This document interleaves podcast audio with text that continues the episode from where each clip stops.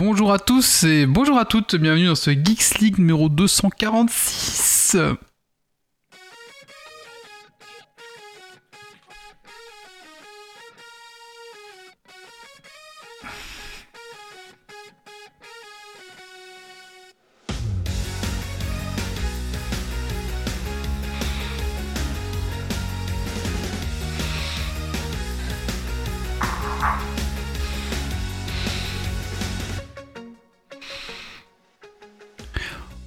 Bonjour à tous et bonjour à toutes, bienvenue dans ce Geeks League numéro 246, euh, 46, votre podcast tech qui sont la frite et la bière.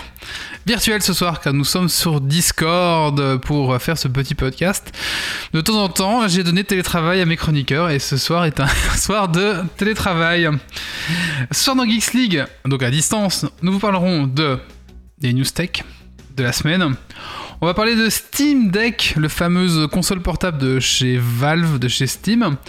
On va parler du salon des scènes, tour d'horizon des nouveautés. On va parler d'imprimante résine, euh, donc comment se préparer pour l'hiver qui arrive. On va parler de Breach Alert. Et euh, bien sûr, les petits coups de cœur et les petits coups de gueule. Et on va faire aussi un Dragon Quiz Point sur les Lego. Voilà, écoutez, ayez, voilà, un petit podcast, ma foi, euh, assez sympathique et qui va, qui, qui va durer, je pense, au moins une heure et demie. Donc maintenant, installez-vous confortablement dans votre fauteuil de voiture, de train, de bureau et montez le son.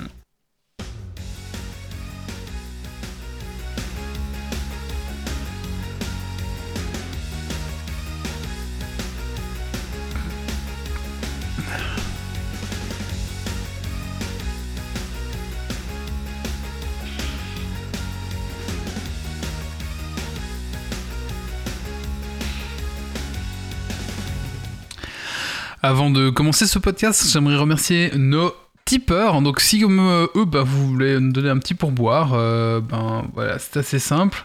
Donc euh, on remercie euh, KNLF, Rems, Gauthier, Pirkens, Kardar et... Est-ce que j'en oublie un Non, c'est notre Jérôme. Et notre Jérôme, voilà, merci à vous les gars. Et si comme eux, ben, vous, aimez ce qu'on fait, ben, vous pouvez nous laisser un petit pourboire sur notre page Tipeee. Voilà, et la page Tipeee c'est fr.tipeee.com slash geeksleague. Et la commande c'est... Il y a une commande si vous voulez, c'est euh, cela, euh, exclamation Tipeee. Si vous nous regardez en direct. Voilà. On a, on a des commandes. J'ai commencé à faire des commandes, mais euh, j'ai pas fini. Mais euh, ça arrive. et, et Dragonic, je l'ai pas dit, j'ai oublié Dragonic, pardon, désolé. Euh, bah écoutez, on va tout de suite commencer ce podcast avec un petit tour euh, des chroniqueurs présents ce soir. On va commencer par Kylian, parce qu'on l'a pas vu depuis longtemps, qui est en dessous de moi. Bonsoir Kylian. Salut à tout le monde. Alors Kylian, qu'est-ce que tu... Où est- où est-ce que t'étais Kylian? J'étais- J'ai été à Fantasyland, j'ai été à Gand, j'étais j'étais un peu partout. Euh, Et Qu'est-ce que ça fait de geek ces 15 derniers jours? J'ai quand même fait un tournoi du jeu Flamme Rouge et puis j'ai préparé une murder party. Pas mal. Cool. Ensuite, nous avons Grumpy. Bonsoir Grumpy. Salut, salut. Alors Grumpy, qu'est-ce que tu as fait de geek ces 15 derniers jours? Euh, du dev, euh, tomber sur des trucs sympas, euh, essayer d'extraire les informations de chez Tipeee. Ah Euh, et puis, euh, bah, sinon, euh, beaucoup de jeux de rôle, préparation de- d'une partie de euh, par- Parano, euh, enfin Parano, Paranoïa. Paranoia, voilà, je cherchais le nom exact du jeu. Euh, où euh, bah, je suis occupé à lire les règles pour préparer euh, probablement euh, soit euh, un one-shot en quelques parties, soit euh, une campagne, je ne sais pas encore. Je n'ai pas encore réfléchi. Bah, Voilà. Pour leur perso, Ce qui est bien, c'est- c'est que la façon dont tu le dis, euh, j'ai essayé de récupérer les données de, de chez Tipeee. On pourrait croire que tu as essayé de- d'hacker le truc pour vraiment euh, récupérer des volets de données. Ah, Quand il n'y a mais- pas d'API, tu essayes d'aller chercher les infos comme tu peux, et puis ben, parfois tu tombes sur des choses sympas. Si, si, si, c'est à peu près ça. D'ailleurs, euh, Tipeee, vous pouvez aussi laisser un type. Hein. oui, oui, on veut bien un type ou une API. ah oui, mettez-nous une API sécurisée, s'il vous C'est plaît. des choses qu'il ne faut pas. Euh, Et ensuite, on a Doc Gaver. Bonsoir, Doc. Bonsoir, bonsoir. Bah, Doc, même question. Qu'est-ce que ça fait de geek ces 15 derniers jours Alors, euh, ces 15 derniers jours, ben, pas mal de lectures. Je me suis enfin remis un petit peu à lire, ça m'était passé. Et sinon, pas mal de jeux vidéo, euh, entre autres sur le Steam Deck euh, dont on va parler. Ok, bah écoutez, merci à tous. Euh, je pense que. Ah, mais il reste moi. Comme personne me lance. Ah oui, bah écoute, hein, Euh, C'est Méo qui fait ça normalement. bah oui, oui, oui. Bah, euh, moi, euh, ça dépend. bah écoutez, euh, quoi de neuf? Ah, bah écoutez, j'ai fait un tournoi à 9 âge. Et j'ai fini deuxième. Je suis assez content. Ouh. Euh, deuxième euh, en peinture et deuxième en, en classement.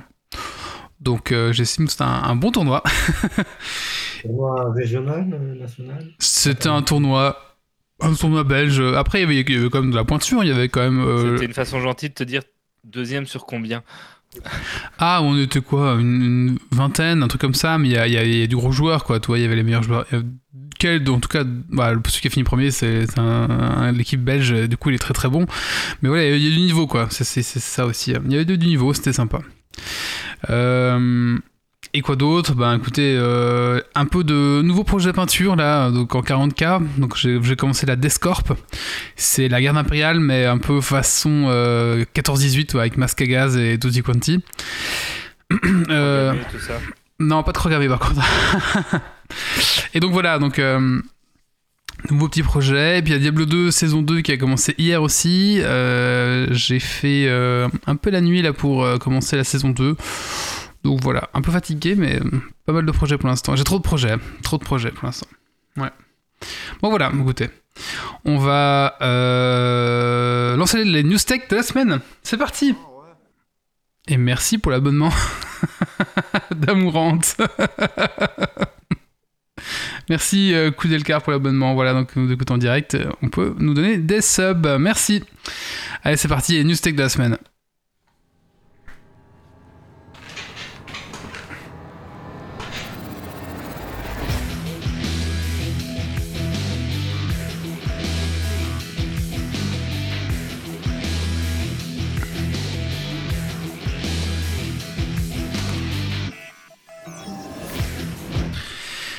Allez. Marius, on pense à toi. Et oui, Marius, une petite pensée pour notre chroniqueur, Marius. Euh, En effet, c'est bientôt le clap de fin de la série Plus belle la vie. Alors, c'est pas très news tech, je suis d'accord, mais il fallait quand même que j'en parle. Après 18 ans euh, de succès, euh, donc c'est une, je sais pas ceux qui connaissent pas, c'est une série sur France 3, euh, un peu euh, tous les jours, en prime time, etc. Euh, donc après 18 ans de cette série, bah là elle va se terminer parce que les audiences commençaient à, à- à s'épuiser. Et euh, bah, pour marquer un petit peu la, la, la, la, fin de, de cette série, ils ont fait mourir un des personnages principaux euh, bah, il y a quelques jours là. Donc euh, bien sûr, ça fait réagir tous les fans, etc. Donc j'ai une petite pensée pour Marius parce que je sais pas s'il suit encore, mais je sais qu'il suivait beaucoup, beaucoup, beaucoup. Donc voilà, c'est la mort de Roland dans Plus belle la vie. Et donc ben avec tout ça, bah, se termine une série, une série, l'une des plus grosses séries françaises mine de rien, qui a duré 18 ans. C'est quand même énorme quoi. Voilà. Donc Marius, on pense à toi. Une suivante. Les drones contre-attaquent. Un drone de la société Wing, filiale d'Alphabet, a été responsable d'une coupure de courant pour tout un quartier de la- du côté de Brisbane, en Australie. Censé faire des livraisons, le drone s'est mangé une ligne électrique avant de prendre feu et s'écraser au sol. C'est quand même 2000 personnes qui ont été impactées pendant 45 minutes et euh, plus de 300 personnes pendant un peu plus longtemps. L'histoire ne dit pas cependant si le colis a survécu au crash. Optimus Amazon Prime. Elon Musk et Tesla ont dévoilé un nouveau robot qui s'appelle Optimus. C'est un robot humanoïde euh, qui va transformer la civilisation. Donc bien sûr, euh, bah voilà, on commence à connaître un petit peu Elon Musk. Lui, il veut pas faire euh, du business, il veut révolutionner le monde. Donc c'est lors du Tesla Day qu'il a dévoilé en Californie qu'il a dévoilé ce robot. Alors euh, la, la- la grosse, la grosse euh, force de ce robot, c'est qu'il va coûter moins de 20 000 dollars en- normalement en théorie. Donc il va sortir d'ici 3 à 5 ans. Et il a reconnu qu'en effet d'autres sociétés avaient des robots euh, plus sophistiqués, mais que leurs robots ne savaient pas réfléchir par eux-mêmes. Et que, les, que apparemment, donc ça veut dire que les siens, euh, bah, c'est ce que j'en déduis, c'est que les siens vont vraiment réfléchir On va voir un petit peu comment il veut faire ça. Bon, en tout cas, voilà, il faut savoir que ben il y avait aussi, euh, ça sera peut-être lié aussi avec la, sa société euh, Neuralink aussi. On ne sait pas trop comment, qu'est-ce qui va se passer. Bon, en tout cas, voilà, c'est intéressant de voir un petit peu euh, la façon dont il aborde ça. Maintenant, entre les effets d'annonce qu'on connaît très bien de Elon et euh, ce qu'on a vraiment à la fin. Bon, après, on a SpaceX, on va quand même pas trop rigoler quand même parce que ça, c'est quand même un truc qui tourne. Mais bon, voilà quoi. Après, Neuralink, Il est c'est souvent- fait- Pardon. Il, il est souvent hyper optimiste dans, dans ses dates de release, comme, comme tout ingénieur ou technicien. Euh, mais en fait, euh, ben voilà, il prend plus le chemin optimiste que, que pessimiste. Après, faut pas oublier que euh, ben avec tout, tout le côté Tesla, ils ont quand même des choses par rapport à l'IA en termes de puces, en termes d'électronique, qui est relativement poussé euh, par rapport à d'autres sociétés, ce qui explique peut-être que ben, ils peuvent se permettre d'annoncer euh, ce genre de choses. Hmm. Et en tout cas, ils veulent, bah, voilà, ils veulent que ce soit euh, des, des robots réplicables en millions d'unités. Donc, euh, ils veulent vraiment euh, que tout le monde ait son, euh, son Optimus à la maison. Et voilà, donc préparez vos chiens euh, avec un stratisme en forme de pain pour vous défendre, bien sûr. on, bon, on va mettre Yves sur le coup hein, pour en avoir. Allez, une suivante. Un connecteur pour les gouverner tous et les USB-C liés. C'est tombé le 4 octobre, les appareils électroniques nomades devront être équipés d'USB-C pour permettre de partager les chargeurs. Ça ne devrait pas trop bousculer le monde de la tech, à part Apple qui va devoir lâcher le Lightning. Apple estime d'ailleurs qu'il s'agit d'une barrière à l'innovation. Mais bon, un peu de mauvaise foi n'a jamais tué personne. Oui, enfin après, euh, pff, après, c'est la question que je me posais sur Discord. Est-ce que, euh, parce que ça va être obligatoire en 2024, est-ce qu'en 2024 l'USB-C ne va pas déjà euh, dépassé par, est-ce que ça va pas brider En Une fait, autre ça fait 10 ans, ça fait plus de 10 ans que la Commission européenne demande aux tech de se mettre d'accord. Et c'est à cause de Apple en fait qu'on n'a pas déjà un standard parce qu'il y a 10 ans, ben, on aurait eu un standard, peu importe ce qui ce qu'il y aurait eu. Apple a euh, fait euh, mauvaise foi parce que non, c'était pas possible, machin bidule. Euh, et ben, à un moment donné, la commission a tranché et a dit bon, ben, maintenant c'est ça, point barre. Par contre, dans le standard, dans les règles qui sont éditées, il y a quand même un truc qui permet l'évolution pour éviter de se retrouver bloqué avec un USB-C antidiluvien dans 50 ans. En fait, la, la tech peut évoluer, ils peuvent changer le, le standard, mais à condition que les, les grands du secteur se mettent tous d'accord en fait et qui, qui colla- collaborent pour que un prochain standard remplace euh, le précédent, mais du coup de nouveau tous le même quoi. Euh, donc c'est un, peu ça l'idée derrière. Je suis pas certain que la- le, le Lightning euh, soit tellement une révolution que ça par rapport à un USB-C. Et euh, Bah, si si, quand, Apple- quand c'était sorti, c'était quand même quelque chose d'hors norme par rapport aux autres standards qu'il y avait. Maintenant, effectivement, il n'y a plus de raison. Et alors, euh, rien n'empêche, euh, par exemple, pour les MacBook Pro ou autres, euh, où ils aiment bien les trucs MagSafe et les machins comme ça, enfin, ou les nouvelles versions, Le rien ne les standards empêche de continuer. Pardon? Le problème des standards comme ça, c'est que personne ne va innover pour les autres. Bah, et C'est pas innover pour les autres, c'est se mettre d'accord. Enfin, à part Apple, euh, ils sont quand même tous à peu près mis euh, à l'USB-C depuis longtemps sans qu'il y ait des législation qui sortent. Donc il y a comme ça des technologies qui sortent et qui font consensus. Et rien n'empêche sur un PC, par exemple, d'avoir un autre système de charge euh, plus innovant, typiquement à l'époque les trucs MagSafe ou quoi Apple, tant qu'il y a au moins un USB-C qui permet aussi la recharge après, ça, ça implique de dédoubler l'élément. Et donc sur des smartphones c'est plus compliqué, mais typiquement sur un PC, rien ne nous empêche de continuer. du coup. Mais est-ce que ça revient pas à l'équivalent des pailles en, plast- des pailles en, carton euh, dans les petits jus? Est-ce que c'est pas dérisoire? C'est la question que je me pose. Pas tellement, parce que euh, derrière, c'est beaucoup de choses en fait. Si tu prends par exemple les pailles, ben, c'est euh, des choses par rapport à la pollution, par rapport à des animaux qui se font, qui crèvent parce qu'en en fait, euh, ils n'arrivent plus à respirer, ils n'arrivent plus à se bouffer, et plein d'autres problèmes euh, dans lesquels euh, on n'est pas spécialiste, donc je pense que ça va être difficile de rentrer. Tu prends l'électronique, se mettre d'accord sur des standards et les utiliser et faire en sorte que ce soit des formats utilisés par d'autres interopérables permet beaucoup de choses. C'est ça qui a permis l'avènement du web, c'est ça qui a permis l'avènement de beaucoup de technologies modernes qu'on a et que la plupart des géants essayent de euh, continuer à avoir leur propre truc. Pourquoi? Parce que c'est plus facile de gérer son propre truc sur lequel on a une main complète. Hmm. Mais sauf qu'en termes de durabilité, c'est une catastrophe. On le voit par exemple, euh, tu prends rien que les- en termes de format euh, numérique, tu prends par exemple les documents Word. Le temps qu'il a fallu pour que euh, ils aient un format qui soit ouvert, et encore, il le respecte à moitié.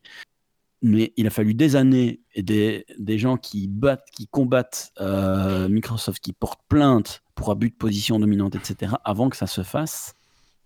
Et la conséquence de ce format propriétaire, c'était que, ben, en gros, tu avais une nouvelle version de Board qui sortait. Parfois, tu avais des documents qui étaient devenus illisibles ou inversement, alors que c'est tous les deux des points doc, soi-disant le même format, soi-disant la même compatibilité, mais ce n'était pas du tout le cas.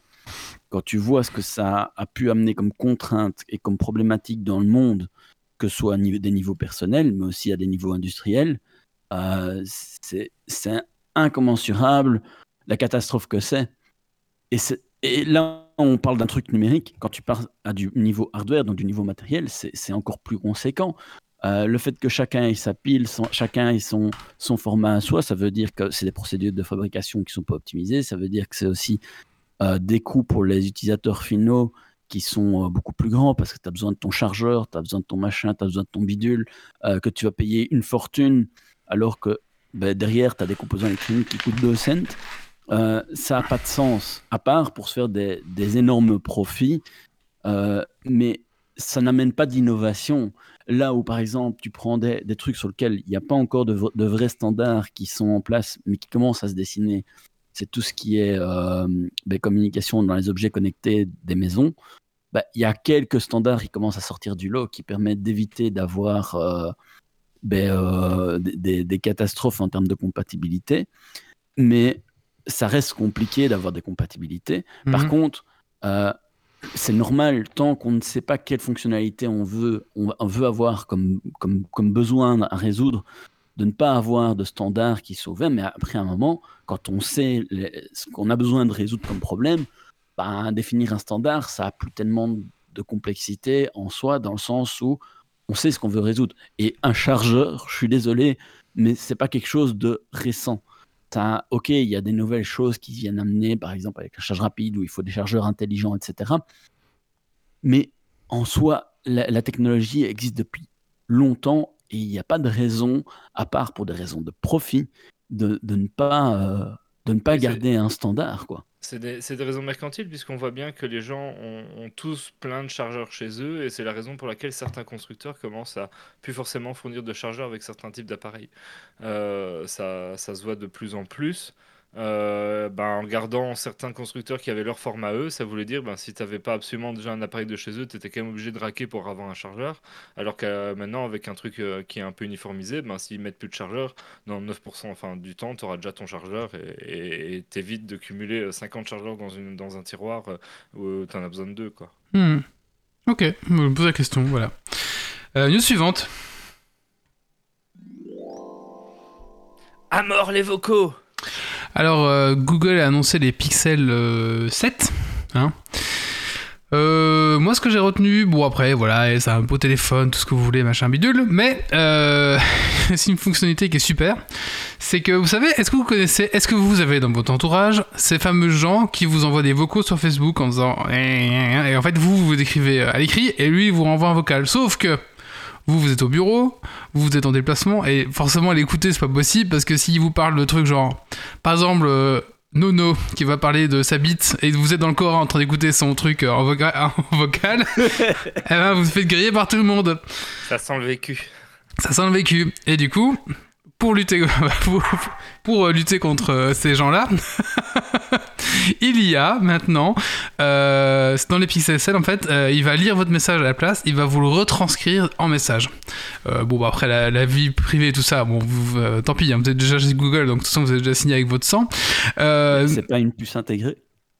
oui, oui, c'est une puce intégrée, mais est-ce qu'il y a quand même, est-ce qu'il y a quand même pas des, des, des ponts? Ouais, mais- Ah, ça, j'en sais rien. Ouais. A priori, si c'est une puce intégrée, ça veut dire que c'est du local. Ouais. En théorie. En théorie. Euh, donc voilà, donc ça peut être pour un bon système pour, euh, pour- moi je trouve ça vraiment bien et franchement j'aimerais bien l'avoir sur par exemple, sur iPhone.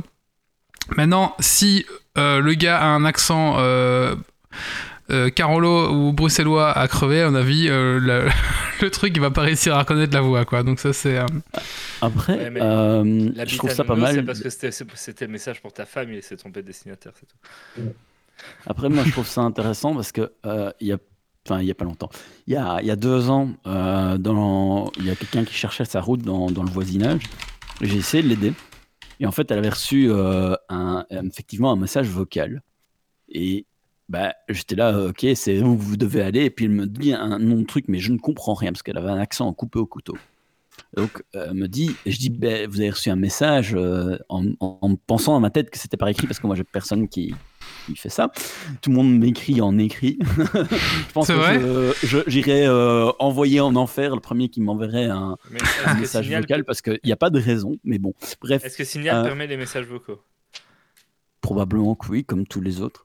Euh, toujours est-il que du coup, elle me fait entendre euh, le message qu'elle a reçu. Et la personne avait encore un accent pire que, que cette personne-là. Et j'étais là, je suis désolé, mais je ne comprends pas. Il n'y a pas de rue qui porte ce nom-là dans le coin. Je ne peux pas vous aider. Et, voilà, alors qu'elle aurait eu un truc écrit, ben, j'aurais fait un Google Map et, basta, quoi. Et la personne n'avait pas de data, donc euh, elle ne savait pas chercher. Euh, donc voilà, ça c'est c'est typiquement le genre de situation où euh, peut-être qu'une traduction à l'écrit, ça peut être intéressante. C'est pas dit que le machin te le transcrive bien, hein, parce que quand tu essaies d'utiliser Ça, j'en sais rien. les, les, J'en les sais rien. comme ça pour écrire ton message, euh, Un y a petit message, sautent, hein. un petit message vocal. même fort évolué. Un petit message vocal pour toi, Grumpy, en direct euh, de Geeks League. Euh, Tiens, c'est cadeau. en enfer. Tiens, je te l'envoie. hein. Tiens. Ouais. Va crever. Va crever. Et je t'ai pas parlé de ma bite. Euh, je sais plus pourquoi je parlais de ça. Oui, donc du coup, c'est la puce Tensor qui les analyse apparemment et qui, les rend, qui les fait en arrière-plan et qui les retranscrit. Euh, donc voilà. Et d'ailleurs, euh, juste une anecdote. Euh, sachez qu'Overwatch 2, ils écoutent tout le temps pour détecter les comportements qui a pas longtemps, les comportements toxiques. Et donc apparemment, il sera en capacité de vous écouter tout le temps, même si vous avez, enfin voilà, tout le temps que vous jouez. Et du coup, la solution des gens, c'est de parler avec un accent euh, de chez vous, comme ça, le truc, il sait pas retranscrire. voilà, si vous voulez euh, insulter des gens dans Overwatch 2, bah, faites-le avec un gros accent belge et euh, ça passera. Bon, allez, on passe aux news suivantes. Et beaucoup trop long ces news, mais après on a des trucs à rajouter, donc c'est très bien. C'est vieux comment les jeux vidéo? Petit tour de table, la première console de jeux vidéo est sortie il y a combien de temps selon vous? Euh, 50 ans. Parce que j'ai Il y a- lu... Très longtemps. les notes À mon avis, ça doit être 70, 70 ans, quelque chose comme ça. 50 ans, Grumpy Et Kélian, pas d'idée 50, Tu vois, t'as- 50 aussi. Ouais, 50. comme... Eh ben, Je- c'était je- bien il y a je saurais pas 50 te ans. dire.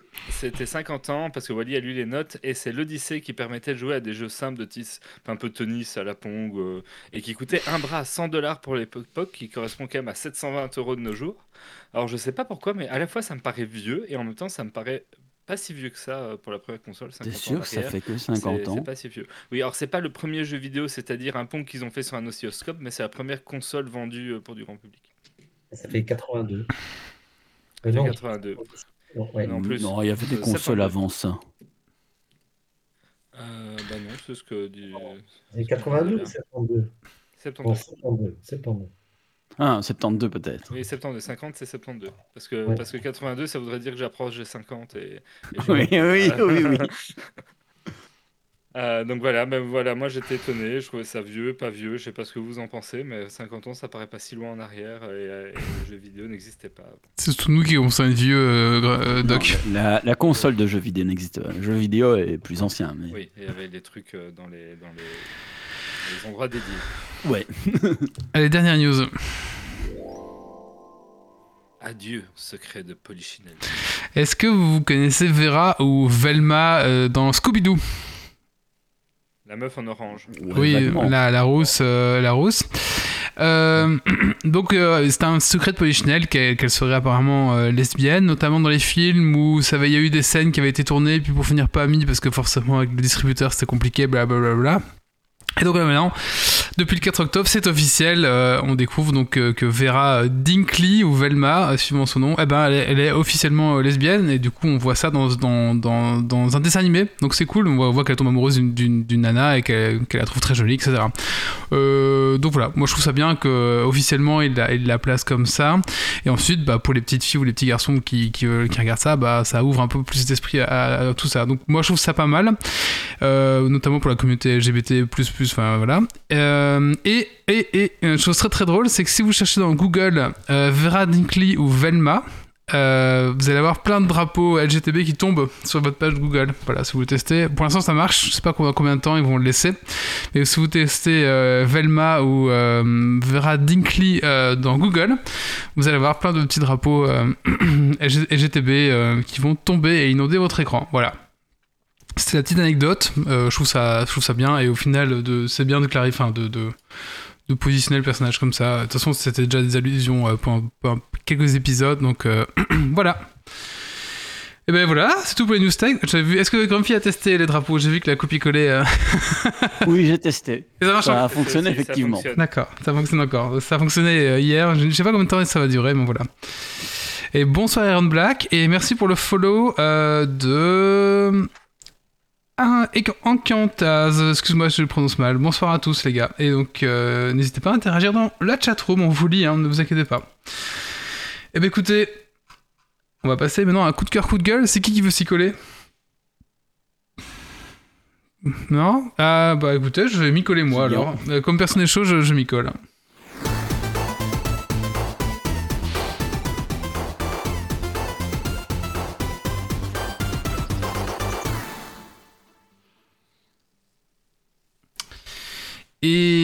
Moi, ça va être un coup de gueule. Euh, ça, ça arrive rarement. Euh, pour, faisait longtemps ça. pour notamment Overwatch 2. Alors, bah, forcément, moi j'avais acheté Overwatch 1 à l'époque, avec, euh, qui coûtait 40 balles. hein. J'avais acheté le pack fondateur.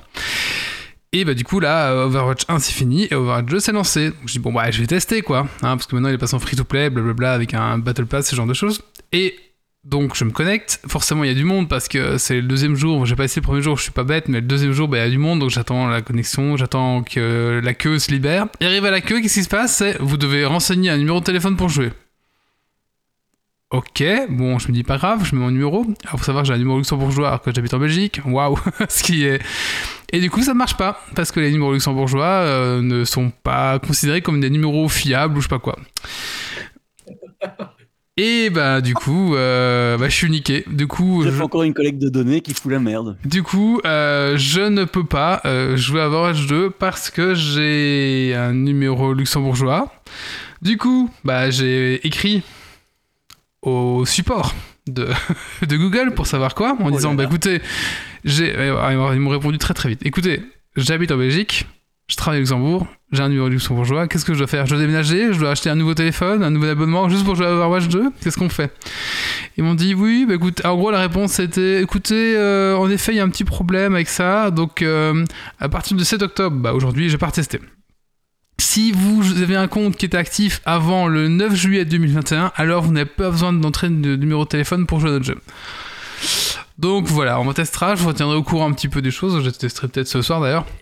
Et les joueurs plus récents, ils vont se faire foutre? Les joueurs récents vont euh, clairement se faire foutre et euh, il faudra juste euh, acheter. Après, il y a plein de fautes de, des- achats de numéros qu'on peut faire sur Google, ce genre de choses. Si, vous, si vous cherchez un petit peu. Mais oui, en tout cas, enfin, c'est n'importe quoi. Enfin, vraiment. Et du coup, j'avais voulu jouer à Warzone aussi, qui est aussi sous. C'est pas, pas Blizzard, c'est l'autre société qui est liée à Blizzard. J'oublie chaque fois.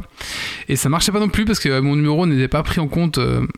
Ou alors euh, ça marchait pas parce que un numéro, numéro luxembourgeois.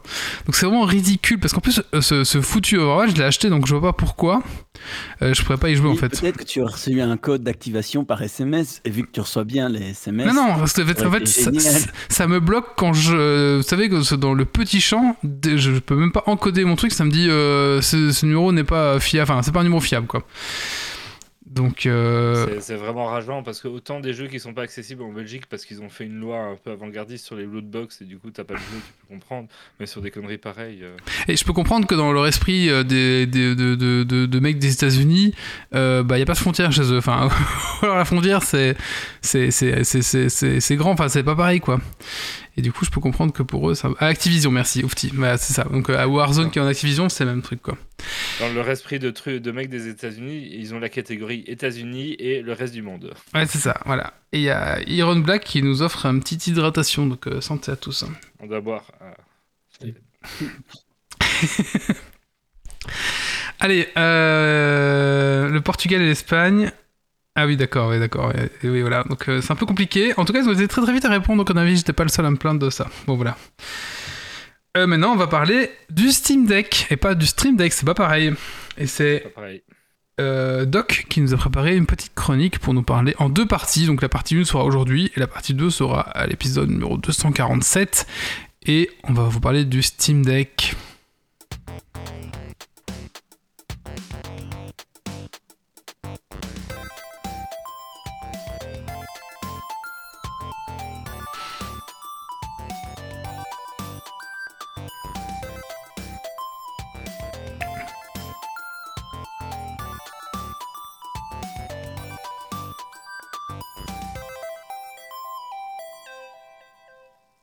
Donc voilà, le Steam Deck, c'est cette fameuse console, euh, ordinateur sous forme de console portable que Steam a, a lancé en précommande il y a très longtemps et que j'ai attendu plus, plus d'un an en préco avant de pouvoir mettre la main dessus en août. C'est un- une console euh, qui se vend euh, sous trois versions, puisque vous pouviez acheter un Steam Deck de 64 Go en EMC en disque dur pour 419 euros, un 256 Go en SSD NVMe de 549 euros et un 512 Go toujours en NVMe de 679 euros. Alors moi, euh, je suis bien, j'aime bien ce genre de gadget et j'aime bien ne pas me faire chier, alors j'ai pris le, gros, euh, qui avait aussi une housse euh, tout à fait spéciale. euh. Donc ils sont tous livrés avec une housse de transport, mais celui-là avait une housse spéciale. Euh, ben, en fait, euh, en gros, un swap color sur les tirettes et à l'intérieur de la housse, donc euh, rien de bien méchant. Elle est grise au lieu d'être noire ou blanche et les tirettes sont pas la T'aimes même bien les éditions un peu spéciales, hein Mais c'est même pas l'édition spéciale que je voulais, je voulais le gros disque dur parce que je Ah. voulais pas me faire chier. Et Je crois que le Oh. verre a un traitement anti-reflet en plus, une connerie pareil. Mais j'ai pas essayé d'aller le tester en plein soleil, donc euh, je ne saurais vous dire. Par contre, euh, j'ai pas trop mal fait d'aller taper dans un SSD pas trop gros, puisque en fait euh, le, format SSD NVMe qui est dedans est un peu particulier. C'est pas tout à fait le- les, les- barrettes standards que vous mettriez dans votre PC. Et donc euh, manifestement, selon les internets et les sujets de discussion qu'on y trouve, euh, c'est des SSD qui sont pas évidents à trouver, qui sont pas forcément faciles à se procurer et qui sont pas forcément du coup hyper évidents à changer. Donc euh, voilà, c'est pas juste euh, changer ton, SSD de ton PC classique et d'augmenter la, capacité, c'est un peu plus subtil que ça. Et donc euh, je voilà, je, vais pas me prendre la tête sur cet aspect-là. Alors il y y a moyen d'étendre la mémoire avec une micro SD, ça on en reparlera, mais c'est peut-être pas le, bon move de viser juste une extension, il y a moyen de faire plus avec. Alors au final, euh, ce Steam Deck, ben, il a une gueule de grosse Switch. hein. Euh, là, on l'a ici. Alors ceux qui euh, sont en live, ils peuvent le voir à l'écran. J'ai une chiffonnette avec qui est la pire chiffonnette du monde qui ne suit absolument rien. Et euh, on a euh, le, le fameux... prend euh, celle de chez Apple à je ne sais pas combien de boules. ah mais celle-là c'est la pire du monde, elle essuie vraiment rien. Enfin c'est genre c'est juste bien pour protéger l'écran, mais à part ça. Voilà, donc on a le Steam Deck. Alors j'aurais dû sortir la Switch, elle est... mais elle est dans le salon, je vais pas aller la chercher maintenant. Ça se voit pas hyper fort, mais en fait c'est hyper massif. Franchement, c'est une grosse console. Euh, vous la trimballerez éventuellement dans un sac si vous prenez beaucoup le train ou autre, mais ça reste euh, quelque chose de relativement imposant. Par contre, à jouer euh, derrière la télé à la maison, c'est tout à fait sympathique et agréable. Et franchement, l'écran rend bien. Alors, il y a toujours des gens pour aller de dire genre le LCD de la nouvelle Switch est mieux ou blabla mieux. Moi, j'ai jamais été hyper attentif à ça et franchement, c'est lisible, c'est agréable et, ça répond bien. Et à ce niveau-là, j'en demande pas forcément beaucoup, beaucoup plus. Alors, on a au final un écran tactile ici, donc euh, contrairement à une Switch. euh, non, c'est tactile, je dis de la merde. Il y a un écran tactile de 7 pouces qui est tout à fait bien pour jouer. On a deux joysticks, hein, droite et gauche. Alors, c'est pas des Joy-Con, hein, donc ça se détache pas. hein, c'est un- c'est un- c'est- c'est une seule. une Est-ce que tu pourrais la mettre à côté de la Switch pour, voir- pour un peu voir la différence de Ben, la taille Switch, elle est dans le salon, il faut que je me Ah, d'accord, d'accord, euh, d'accord. L'écran vert et tout, donc c'est un peu compliqué. Et- Mais si vous voulez, je me barrerai pendant une autre chronique, je vous la ramène. Mhm. Euh, donc on a deux joysticks, on a la croix X à, XY, donc ça c'est tout à fait classique, les deux gâchettes ici, du son, euh, l'allumé, une prise pour l'USB-C. Donc euh, ça rien, rien de bien révolutionnaire. Un bouton Steam qui permet vraiment d'accéder directement au raccourci de Steam dans naviguer. C'est un peu comme si vous aviez un Steam Big Picture, pour ceux qui connaissent, sur le PC, sauf qu'ici c'est vraiment ben, une espèce de version Steam dédiée à la console portable qui qui est ma foi tout à fait fonctionnel. Euh, et alors on a un deuxième bouton ici en dessous qui va permettre directement d'accéder, euh, un peu comme sur le menu Home de la Switch, euh, directement au menu de Wi-Fi. De... Oh. ah, on l'a perdu. On a perdu Doc Ouais, je vois que j'ai été déconnecté, c'est ça? Mm-hmm. Oui, c'est bon. Me revoilà. attendez, je remets du coup ma vidéo. me revoilà. Vous m'avez entendu quoi en dernier? Parce que je sais pas ce qui se passe. Oh ben, juste là, ça a juste coupé là, donc. Ok, euh, donc euh, ce qui est un peu plus particulier, c'est ces deux petits carrés ici que vous avez. Par contre, on n'a plus la vidéo? Ah si, c'est bon, c'est bon, c'est revenu. Si, si, on a, on a tout. Vous avez deux petits carrés euh, qui sont en fait deux petits trackpads. maintenant, à l'usage, comme ils sont très très petits, ça va un peu plus se comporter comme, un, comme les rollballs là. Tu vois, c'est machin. Euh, on va plus faire aller le pouce à, faire déplacer le curseur que vraiment se déplacer comme un grand trackpad. Euh, dans certaines applications ou dans certains systèmes, euh, c'est vraiment l'écran qui est séparé en deux et la partie droite, on est sur ce trackpad de droite, puis une fois qu'on passe à gauche, il faut continuer sur le trackpad de gauche. C'est un peu particulier. Alors, ils sont cliquables, hein, vraiment comme des trackpads d'ordinateur de souris, mais c'est un peu particulier pour faire des clics droits, clics gauche, machin. Et je trouve que ça manque de précision quand on clique, c'est un peu dur et on a tendance à faire bouger la souris. Et donc, du coup, voilà, c'est ça marche, ça permet de, faire plein de choses, mais il euh, faut s'habituer un petit peu euh, à leur utilisation. Une autre particularité sur ce Steam Deck, c'est derrière, là où on tient normalement avec les doigts à l'arrière, on, retrouve quatre boutons, deux de chaque côté, qui sont des espèces de, gâchettes en fait, qui sont mises euh, là derrière. En fait, mmh. la plupart des jeux vont pas les exploiter comme des boutons autonomes, mais vont plutôt les, exploiter comme des boutons euh, alternatifs. Donc souvent, ça va remplacer les gâchettes du dessus en les ayant derrière. Et comme le Steam Deck est plutôt imposant, euh, sur certains jeux, remonter le doigt pour aller chercher la gâchette du dessus, je trouve pas ça toujours évident. Et du coup, les petites gâchettes qui sont ici sur, euh, sur l'index et l'annuaire ou le majeur, ben, je trouve ça pas mal pratique. En fait, j'avais peur au début qu'à tenir la console, j'appuie dessus sans le vouloir. Et pas du tout, en fait. Donc c'est très bien à ce niveau-là. Et donc voilà, c'est étonnant ces petits boutons, je les attendais pas forcément.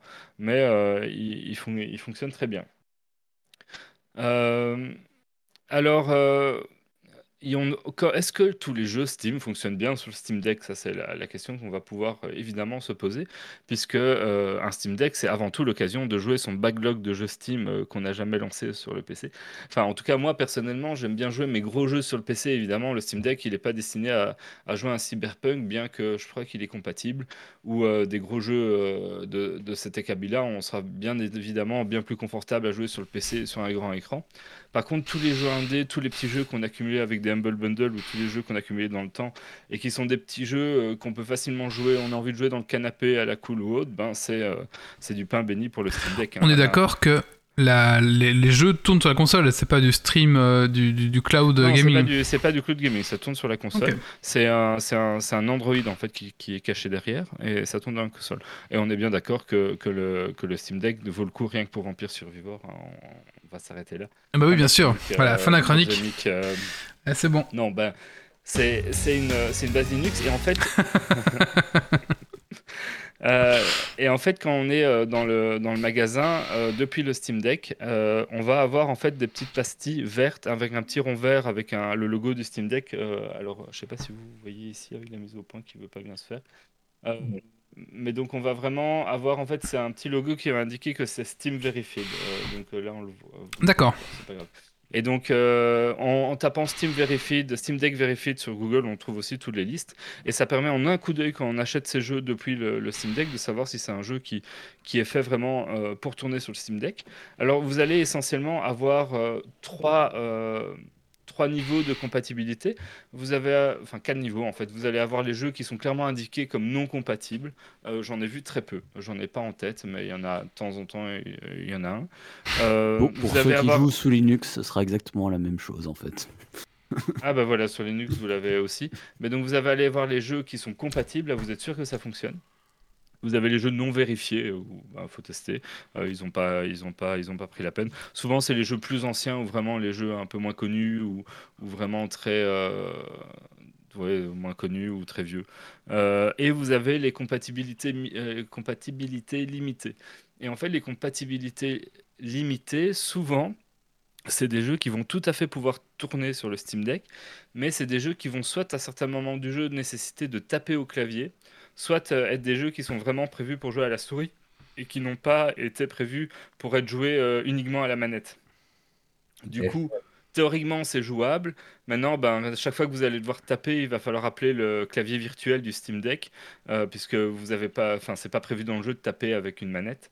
Ou alors, euh, ben, si à un moment donné, il faut utiliser une souris, il va falloir faire avec ces trackpads qui sont un peu particuliers, qui, qui restent fonctionnels euh, cependant. mais du coup, comme c'est pas, c'est pas à la base pensé pour une manette, ben, ils mettent compatibilité limitée. Maintenant, du coup, 90% du temps, ça veut dire que votre jeu, il est quand même tout à fait jouable. C'est juste qu'il va falloir s'adapter un, un, petit peu à l'utilisation. Doc, dans la chatroom, il y a Iron Black 27 qui demandait l'autonomie. Ah, je vais y venir. Euh, j'ai un, un, point batterie. Euh, on y vient après. Euh, alors, c'est un donc c'est un OS Team qui est sur une base Linux, qui fait très bien le taf, qui est agréable à utiliser, mais ça reste un PC qui tourne et de, de, de, ce fait, on a certaines fonctionnalités sur lesquelles on s'est habitué sur des consoles qui ne sont pas présentes. La plus importante, c'est que si vous mettez votre Steam Deck en veille, à ce moment-là, euh, vous n'allez pas pouvoir continuer à télécharger les jeux. Donc sur une Switch ou n'importe quelle autre console moderne, ah, en veille, ça télécharge vos jeux. Là, il va mhm. falloir maintenir le, la Steam Deck allumé parce qu'en veille, il va vraiment couper et, s'arrêter. Enfin, s'arrêter, en tout cas arrêter les téléchargements. Donc voilà, c'est un peu particulier. C'est là qu'on sent qu'on n'est pas tout à fait sur une console à 100% et euh, qu'il y a quelques petites limites. Euh, mais voilà, c'est le plus gros point euh, qui m'a marqué, en tout cas à ce niveau-là, donc c'est pas non plus euh, dramatique. Alors, j'ai testé quelques jeux dessus, hein, je l'ai depuis quelques semaines. alors d'abord, Desk Job Aperture, c'est une démo tuto de la console qui vous permet un peu d'apprendre les, les, boutons, son fonctionnement, en mode Aperture Science, donc tout ce qui est... Half-Life? Half-Life et je bug avec les ronds bleus et rouges là, de l'été. Portail. Portal. Voilà, c'est ça, Portal avec un petit robot et tout. Alors, c'est marrant, c'est sympa. On retrouve un peu l'humour à Aperture et tout. Donc, ça, ce côté fun là. Par contre, en fait, 30 minutes pour juste faire le tour des boutons et avoir les fonctions basiques de la console, c'est trop long. Euh, donc c'est fun de faire un petit jeu Aperture et en même temps c'est trop long pour ce que ça apporte euh, sur la, la, compréhension de la machine et le tuto. Donc euh, voilà, un peu mitigé sur ce point-là. Sinon, euh, en, petit jeu, j'ai essayé Cuphead, donc ce fameux jeu un peu euh, plateforme mhm. exigeant, un peu difficile. Il tourne superbement bien. Outer Wild, il tourne aussi superbement bien. par contre, là, j'ai eu juste le bug une fois où, quand il restait très peu de batterie, la console s'est mise à ramer très fort. Et en fait, elle n'a pas récupéré au moment où je l'ai branchée. C'est-à-dire qu'elle était branchée, elle se rechargeait, mais j'ai dû redémarrer le jeu euh, ah pour euh, passer euh, le, ralentissement que je subissais. J'ai énormément joué à No Man's Sky, qui marche très très très très bien dessus. Et j'ai pas mal fait à la sortie du Temtem, qui était très agréable. Alors le Temtem, avec la limite que c'est un jeu MMO, donc c'est un jeu où on joue sur les serveurs. Donc c'est un jeu que dès que vous allez mettre la console en veille, comme vous le ferez sur une Switch ou quoi, ben, quand vous allez relancer le jeu, ben, souvent vous êtes éjecté, vous devez vous reconnecter parce que vous avez été éjecté des serveurs. Mais ça, c'est plus lié à l'aspect MMO que, que, au Steam Deck lui-même. Alors, euh, niveau batterie, ben, c'est un peu moins bien qu'une Switch, je dirais. Maintenant, c'est un peu le même principe, c'est-à-dire que sur les petits jeux pas trop gourmands ou autres, je vais avoir des jeux, euh, je sais pas, euh, sans doute Cuphead ou autre, on doit, on doit être à à 3-4 heures de batterie euh, sans trop de soucis. Euh, maintenant, sur No Man's Sky, je suis à une grosseur de batterie. Euh, no Man's Sky qui est, qui est plutôt gourmand. Alors, on voit tout de suite aussi quand un jeu est gourmand parce que la console, elle se met à chauffer pas mal et on, entend ce ventilateur, elle souffle beaucoup. on a ce ventilateur, ça fait, un peu chaufferette en hiver. voilà, on on peut être plus ou moins sensible à ce genre de, petits désagréments. Mais voilà, donc plus votre jeu il est gourmand, ben, si vous jouez euh, Cyberpunk ou autre, vous attendez pas à jouer deux heures dessus. Quoi, Cyberpunk, ça, tourne. Alors, je crois qu'il est. Il me semble qu'il est, il est vérifié.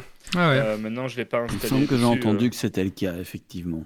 Mais No Man's Sky, typiquement, c'est une heure de batterie. Euh, Cuphead 3-4. Donc, ça dépend vraiment euh, du jeu que vous allez charger. Je crois qu'avec euh, Outer Wild, j'étais à 2 heures à peu près. Temtem aussi, 2 heures, 2h30. euh, donc, c'est une, une console portable qui sera sympa pour faire des petits trajets en train ou autre. Maintenant, si vous avez 10 heures d'avion, il va clairement falloir prévoir la prise pour la, pour la brancher quelque part. C'est USB-C du coup? Oui, non, le chargeur. Par contre, petit, petit bémol sur le chargeur et sur la housse de transport, du coup.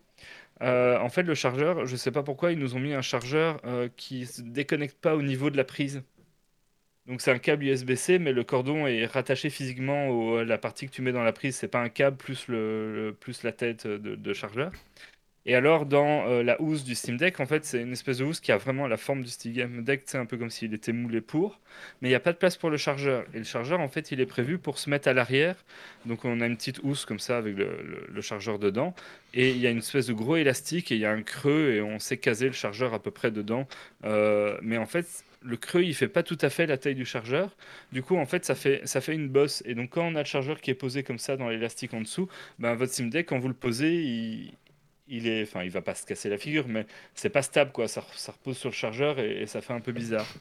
Et, c'est un peu dommage parce que j'ai l'impression que si le câble avait pu se détacher, on aurait déjà eu moins de contraintes sur la façon dont on, peut ranger le, truc et on aurait pu euh, avoir plus facile. D'autant que là, ben, du coup, si à un moment donné votre câblage, ben, vous pouvez pas juste changer le câble, quoi. Faut changer tout le chargeur.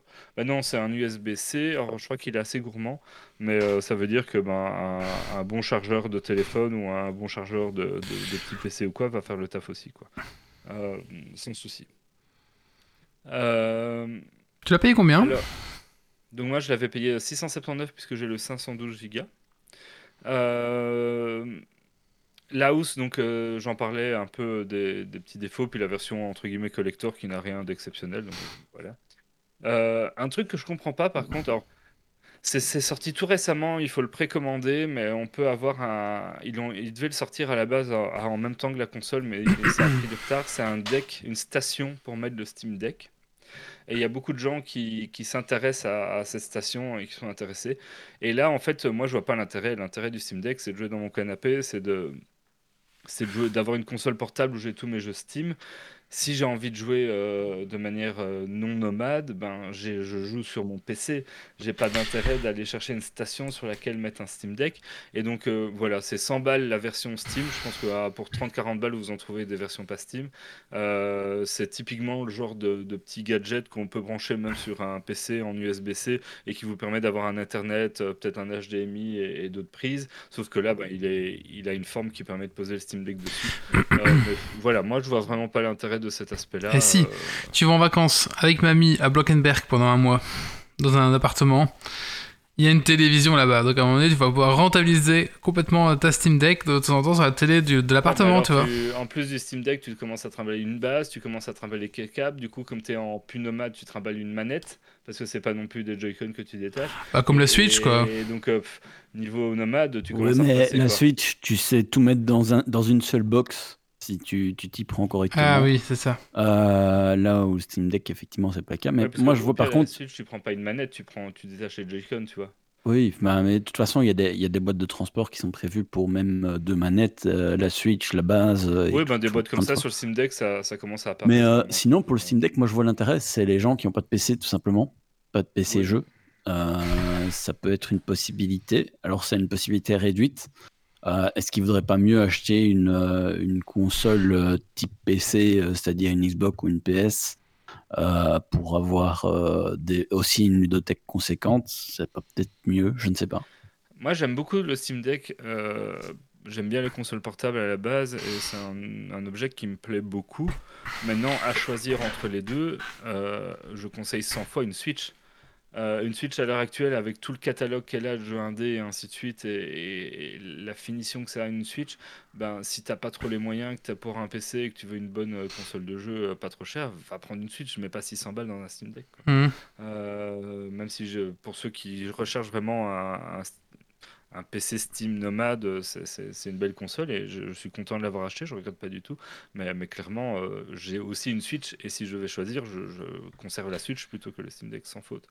Euh, mais voilà, je suis un peu un fanboy de Nintendo, je suis peut-être pas tout à fait, tout à fait neutre dans l'histoire. Alors bon, ça reste un PC, un, PC Linux, c'est-à-dire que bah, là, on a une espèce de, on, rentre dans une interface bon, accès console, mais euh, en appuyant sur le bouton de démarrage, on va pouvoir basculer sur le bureau et arriver dans un bureau Linux tout à fait classique. Euh, à ce moment-là, vaut mieux quand même prévoir de connecter un, clavier, une souris, voire un écran, parce que c'est faisable de naviguer avec le Steam Deck, mais ça reste, euh, ça reste un peu plus galère quand même, hein, on va pas se mentir. Mais euh, voilà, j'en reparlerai sur l'aspect euh, que c'est aussi un passé Linux dans la deuxième partie, parce que ça a son importance et, ça fait partie euh, un peu ben, des spécificités qui vont pouvoir amener d'autres choses. Moi j'avais une question. Est-ce que tu as, avant d'acheter le Steam Deck, est-ce que tu avais regardé les, les, autres consoles du même genre, genre les Aya Neo, etc. Non. Non, ça m'intéressait d'avoir ma bibliothèque Steam sur le, sur un truc. le truc a l'air sympa, mais j'ai pas cherché beaucoup plus loin. Ouais, donc en fait, ce qui t'intéresse, c'est surtout le côté portabilité lié au compte Steam, plus que qu'autre chose en fait. Ah, en console portable, j'ai une Switch, j'ai d'autres consoles. Euh, c'est ouais, bah, le côté PC, j'imagine qu'il y a des alternatives. Maintenant, voilà, si je les connais pas, donc je sais pas si elles sont plus chères, moins chères, euh, plus valables, moins valables. Euh, le Steam Deck, ça avait un côté aussi peut-être euh, rassurant ou en tout cas un certain aspect de confiance à ce que pouvait développer Steam par rapport à peut-être d'autres alternatives. Et j'avoue que j'ai pas forcément cherché, donc je ne vais pas pouvoir facilement en parler comme ça. Voilà, en conclusion, ben, le prix est quand même pas anecdotique hein, pour, euh, pour un élément comme ça, puisqu'on est plus sur le prix d'une PlayStation 4 que sur le prix d'une Switch. Euh, la batterie reste limitée, donc euh, oubliez vos 5 heures de train avec ça sans, un chargeur. Et c'est une première version, donc c'est sur, à mon avis sur ça que sur les gros jeux elle va souffler et chauffer. Bon, évidemment, vous faites tourner des gros jeux gourmands, votre PC il chauffe aussi, c'est juste que comme vous l'avez pas sous les doigts, vous aurez vous en rendez peut-être un peu moins compte. Euh, maintenant, euh, la dissipation thermique sera peut-être améliorée dans aussi les, les prochaines versions. Euh, maintenant, en point positif, ben, c'est vraiment intéressant d'avoir tout ce catalogue de, jeux Steam où il y a plein de jeux un peu plus petits, un peu plus indés qui se prêtent très très bien au genre de machine. c'est un vrai kiff d'aller ressortir un peu tous ces jeux-là. Euh, un autre gros intérêt si vous avez une Switch, c'est qu'une fois que vous retournez sur votre Switch pour jouer sur votre Switch, vous avez l'impression d'avoir une 3DS en main, euh, tellement le Steam Deck est gros. en comparaison, la Switch paraît toute petite après. Ça m'a vraiment choqué parce que la, la Switch m'a jamais paru grosse, mais elle m'a jamais paru petite. Elle a quand même une certaine taille. Et à un moment j'avais joué beaucoup au Steam Deck, tout d'un coup j'ai ressorti ma Switch, j'ai fait, mais elle est toute rikiki. Euh, donc voilà. Et puis du coup, ben, c'est presque tous vos jeux PC au creux de la main, puisque euh, il y a quand même énormément de jeux compatibles, bien plus de jeux compatibles que de jeux non compatibles. Donc voilà, euh, ceux qui sont fans de civilisation, de, même euh, plein de jeux de, STR ou autres, ça va être des jeux qui seront peut-être en compatibilité limitée parce qu'il va falloir utiliser les trackpads, mais la plupart du temps ils vont tourner. Alors est-ce que vous devez craquer pour ce Steam Deck? Ben oui, si vous réservez d'une console portable Steam, euh, non, si c'est pour la foutre sur un dock, achetez plutôt un vrai PC. Et euh, si c'est pour avoir une console bon marché et que vous n'avez pas d'autres consoles à l'heure actuelle, prenez plutôt une Switch. Maintenant, voilà, si vous êtes fan de jeux vidéo, que vous avez déjà plein de consoles, que vous les vous en, vous en avez plusieurs et vous cherchez ça en plus, ben, je pense que vous pouvez y aller les, yeux fermés. Et euh, petit bonus, c'est sorti aujourd'hui comme news, mais Steam a rattrapé ses livraisons et a augmenté très fort ses volumes de production. Donc depuis aujourd'hui, la console est commandable sans euh, devoir la précommander. Euh, et donc vous pouvez maintenant directement l'acheter et elle est livrée dans, dans les quelques Merci la fin de. Pardon? Merci la fin des. Des, des, stocks euh, en berne sur les fournitures de puces électroniques. Moi j'étais fin Q3 2000 de cette année, je l'ai eu, elle est tombée en août, je l'attendais un peu plus tard que ça. Et là on est, on est au début octobre et elle est, ils ont fini et maintenant on sait l'acheter sans, sans, ce côté pré-réservation. Donc ça peut, être, ça peut être intéressant de ne pas devoir l'attendre un an, donc euh, tant mieux pour, euh, pour tous ceux qui l'achèteraient maintenant. Donc ça c'était l'aspect vraiment euh, retour de ce qu'est ce Steam Deck en tant que console. Hein. puisque c'est vraiment ces aspects-là euh, que j'ai abordés. Maintenant, euh, le Steam Deck, c'est aussi un peu plus qu'une console. Donc, euh, c'est plus qu'une Switch Steam, on va dire, euh, notamment avec l'aspect Linux. Euh, on va aussi un peu parler de Windows, mais tout ça, je vous le réserve dans une seconde chronique sur le Steam Deck. On va aborder ces aspects-là. Dans le Geeks League numéro 247, dans 15 jours, dans 15 jours voilà, c'est ça. Donc la suite, euh, on va aller un peu mettre les mains dans la machine, c'est ça? Ouais, et un peu plus dans le cambouis parce qu'on on sort des, Les sentiers battus. des utilisations ouais, un peu moins, un peu moins battues. D'accord, très bien. Merci Doc, merci. Euh, merci, merci, merci. Bah, écoutez, un petit coup de cœur, euh, je sais pas, qui, quelqu'un? Kylian avait l'air de vouloir parler. Allez, vas-y, un coup de cœur ou un coup de gueule? Un coup de cœur.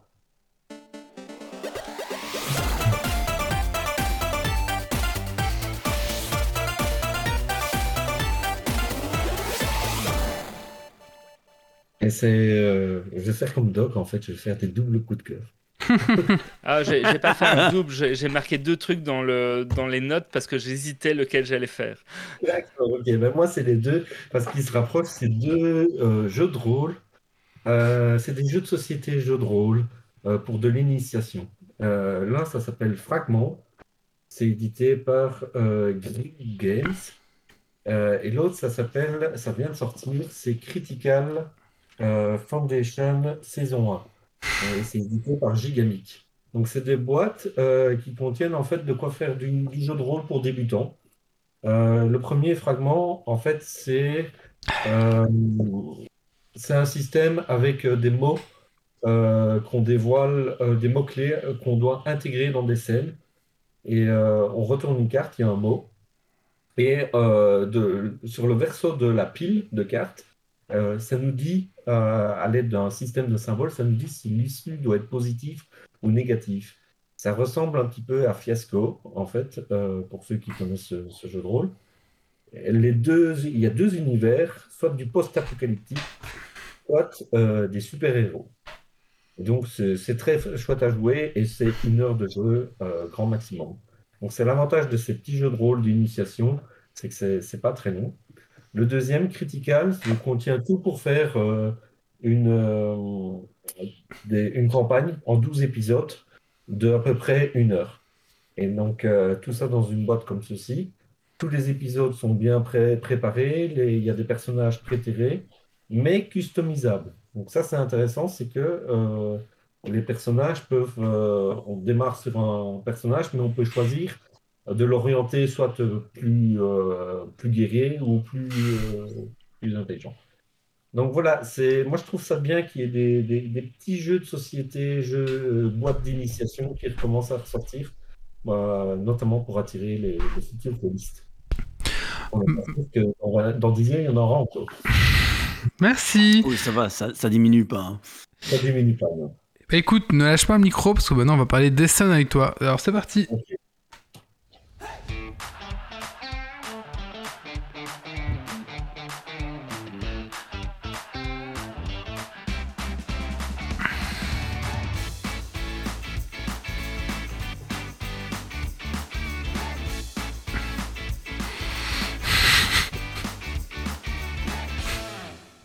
Ça me fait toujours rire le cherche à, cherche à hangar pour les stocker. Ouais, en fait. D'ailleurs, on voit derrière lui, il a presque atteint le plafond. hein. Ouais, ouais, ouais. Ouais, C'est- ouais. il- Il a atteint la limite de, de l'armoire euh, Ikea. Il y a encore de la place au-dessus de la porte. Ouais, ouais, ouais. Euh, oui, Essen, c'est c'est tombé tôt cette année et c'est ce week-end. Peut-être expliquer ce que c'est Essen pour les gens qui ne pourraient ne un- pas connaître. Oui, c'est le salon du jeu, euh, le Spiel, euh, le salon du jeu international. Et donc, en fait, tous les éditeurs euh, calent leur sortie euh, sur ce salon d'Essen qui se passe dans la ville d'Essen euh, en Rhénanie-Westphalie du Nord. Donc en Allemagne, près de Düsseldorf, là où il y a beaucoup de villes les, les unes à côté des autres. Donc, donc c'est un grand salon qui existe depuis les 79, je pense, ou- et qui euh, qui rassemble plein d'éditeurs euh, français de tous les pays, français, allemands, américains, taïwanais, euh, japonais, coréens. Donc voilà, toutes les sorties jeux de société sont calées sur le mois d'octobre. D'habitude, c'est fin octobre, ici, c'est début octobre. Moi, cette année, c'est la première fois que je n'y vais pas parce que, parce que ça coûte cher d'aller là-bas, euh, hôtel, et, et au final, on n'y voit pas plus que ce qu'on peut euh, commander. euh, ou- C'est quoi? T'as t'as pas fini hôtel et euh, puis t'as pas trouvé après? Euh, hôtel, restaurant, essence, euh, essence aussi. euh, Et puis amener des bières euh, aux, aux, éditeurs et aux créateurs qui sont là-bas aussi. Oui, j'amenais des bières, à- voilà, mais je suis pas sûr que. Comment est-ce qu'ils vont faire? C'est Ah, ces quartiers pleins de vitrines Oh, pour le oui, soir. Hmm. Les cartes, les, les- les coins chauds de Düsseldorf. Voilà. Tu reçois pas des, des cartes spéciales ou des, des, des, des- des petits bonus en plus quand tu es sur ce genre de salon pour les jeux? Oui, tu reçois des. Mais de, de moins en moins, Doc. De moins en moins. Les, les éditeurs font de moins en moins ça. Alors, effectivement, tu as des cartes spéciales, mais déjà, les cartes spéciales, c'est embêtant parce que euh, il faut que tu imprimes la règle. Tu, tu mets... Enfin, généralement, tu joues pas avec parce que tu as paumé la règle de la carte spéciale. Enfin, c'est- Ouais. Euh, donc voilà, euh, après, voilà moi, moi je pensais faire un petit topo de qu'est-ce qui est intéressant, qu'est-ce que j'ai. Parce que je me suis amusé quand même à regarder les sorties. Malgré C'est se que- faire du mal, ça. non, c'est aussi pour moi me dire, ah bah tiens, ça, ça m'intéresse, je le prendrai bien ou pas. Euh, et donc, ce qui est marrant, c'est que quand j'y allais, il y avait toujours une thématique euh, qui émergeait de l'imaginaire collectif. Comme si tous les auteurs de jeux avaient pensé à la même chose euh, durant l'année. Et il y avait parfois les zombies, la nature, le métro. L'année dernière, il y avait beaucoup de jeux sur le métro, de métro. Et cette année, la thématique qui semble émerger de l'imaginaire collectif, c'est l'exploration spatiale à la recherche de planètes rendues habitables par des corporations du futur. Un très bon thème. Un très bon thème. Donc euh, voilà. Donc on a beaucoup de, de jeux space opéra euh, euh, pour l'instant. Donc, par exemple, on a Sorry We Are French qui nous propose Galileo, Galileo Project, un jeu de draft et de collection pour 2 à 4 joueurs dans l'univers euh, de leur précédent jeu qui était Ganymede. Euh, c'est un jeu où on va aménager les quatre satellites euh, principaux de Jupiter qui sont Euh, Europe. Europe, oui, Euh, c'est c'est celui que je connais moi. hein. Je- honnêtement, je ne sais plus. Europe, Calliope, Calliope, Callisto, Callisto, j'étais pas loin. Ganymede, le nom de leur précédent jeu, et Io. Ah, Io, oui, c'est ça. Donc, euh, donc voilà, c'est un, c'est un, un jeu qui a l'air sympa quand même, un peu de draft et de collection, mais euh, pour 50 euros euh, chez Sorry Airframe. Par exemple, je propose tous les jeux qui sont un peu comme ça thématiques. exploration, il y a Hansig Glück qui propose Planet B. Euh, c'est un Eurogame, un jeu à l'allemande, à 80 euros quand même. Aïe. pique. Et, et c'est pas malheureusement pas le seul jeu à atteindre ce, ce prix. Euh, les coûts de transport ont augmenté, donc euh, les jeux sont plus chers.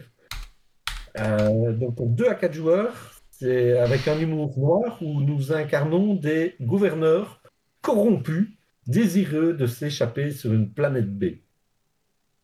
Euh, c'est un poste d'ouvrier en fait, avec des votes quand même. Euh, le matériel est sympa, quand, euh, très beau matériel. On a dans les jeux à thématique spatiale, on a celui-là, il est déjà chez moi, Twilight Inscription, qui est en fait une version roll and write de Twilight Imperium. Que vous connaissez le jeu de. Si vous voulez pas vous déplacer en Allemagne, allez chez Kylian, on va dire, il a tout. euh. Bon, ça va, il y a tout le monde qui va venir chez moi. Donc, euh, Twilight Inscription, mais c'est parce qu'il est sorti il y a 2-3 semaines. C'est, voilà. Euh, donc, c'est un jeu de roll and write, c'est-à-dire on lance des dés, on coche des cases. Donc, ici, on a quatre plateaux qui reprennent un peu les, les 4X Euh, Explore, Expense, Exploit, Exterminate. Et, euh, et voilà. Maintenant, ne vous attendez pas à faire de la guerre et d'avoir euh, un truc très tactique. On est plutôt sur le jeu, euh, sur un énorme Yadze. voilà. Mais très compliqué, avec pas mal de combos. Il faut bien une heure et demie pour y jouer. Par contre, il est mis jusqu'à 8 joueurs. Ça me paraît très optimiste. quand, quand moi je me mets déjà. Que si tu connais bien le jeu, il y a peut-être moyen.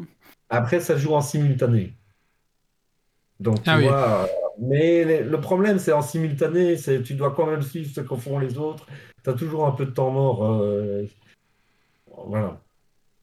Euh, on a aussi euh, Starship Captains, qui est une des deux sorties CGE, euh, Check Games Edition, euh, qui sera sans doute localisée plus tard dans l'année par Yellow où 1 à 4 joueurs, ça peut jouer tout seul, vont recruter des spécialistes euh, pilotes, mécaniciens, soldats ou ingénieurs pour, euh, pour en fait euh, acquérir, faire un peu d'exploration, acquérir des cartes pouvoir, explorer la galaxie et marquer des points de victoire, évidemment.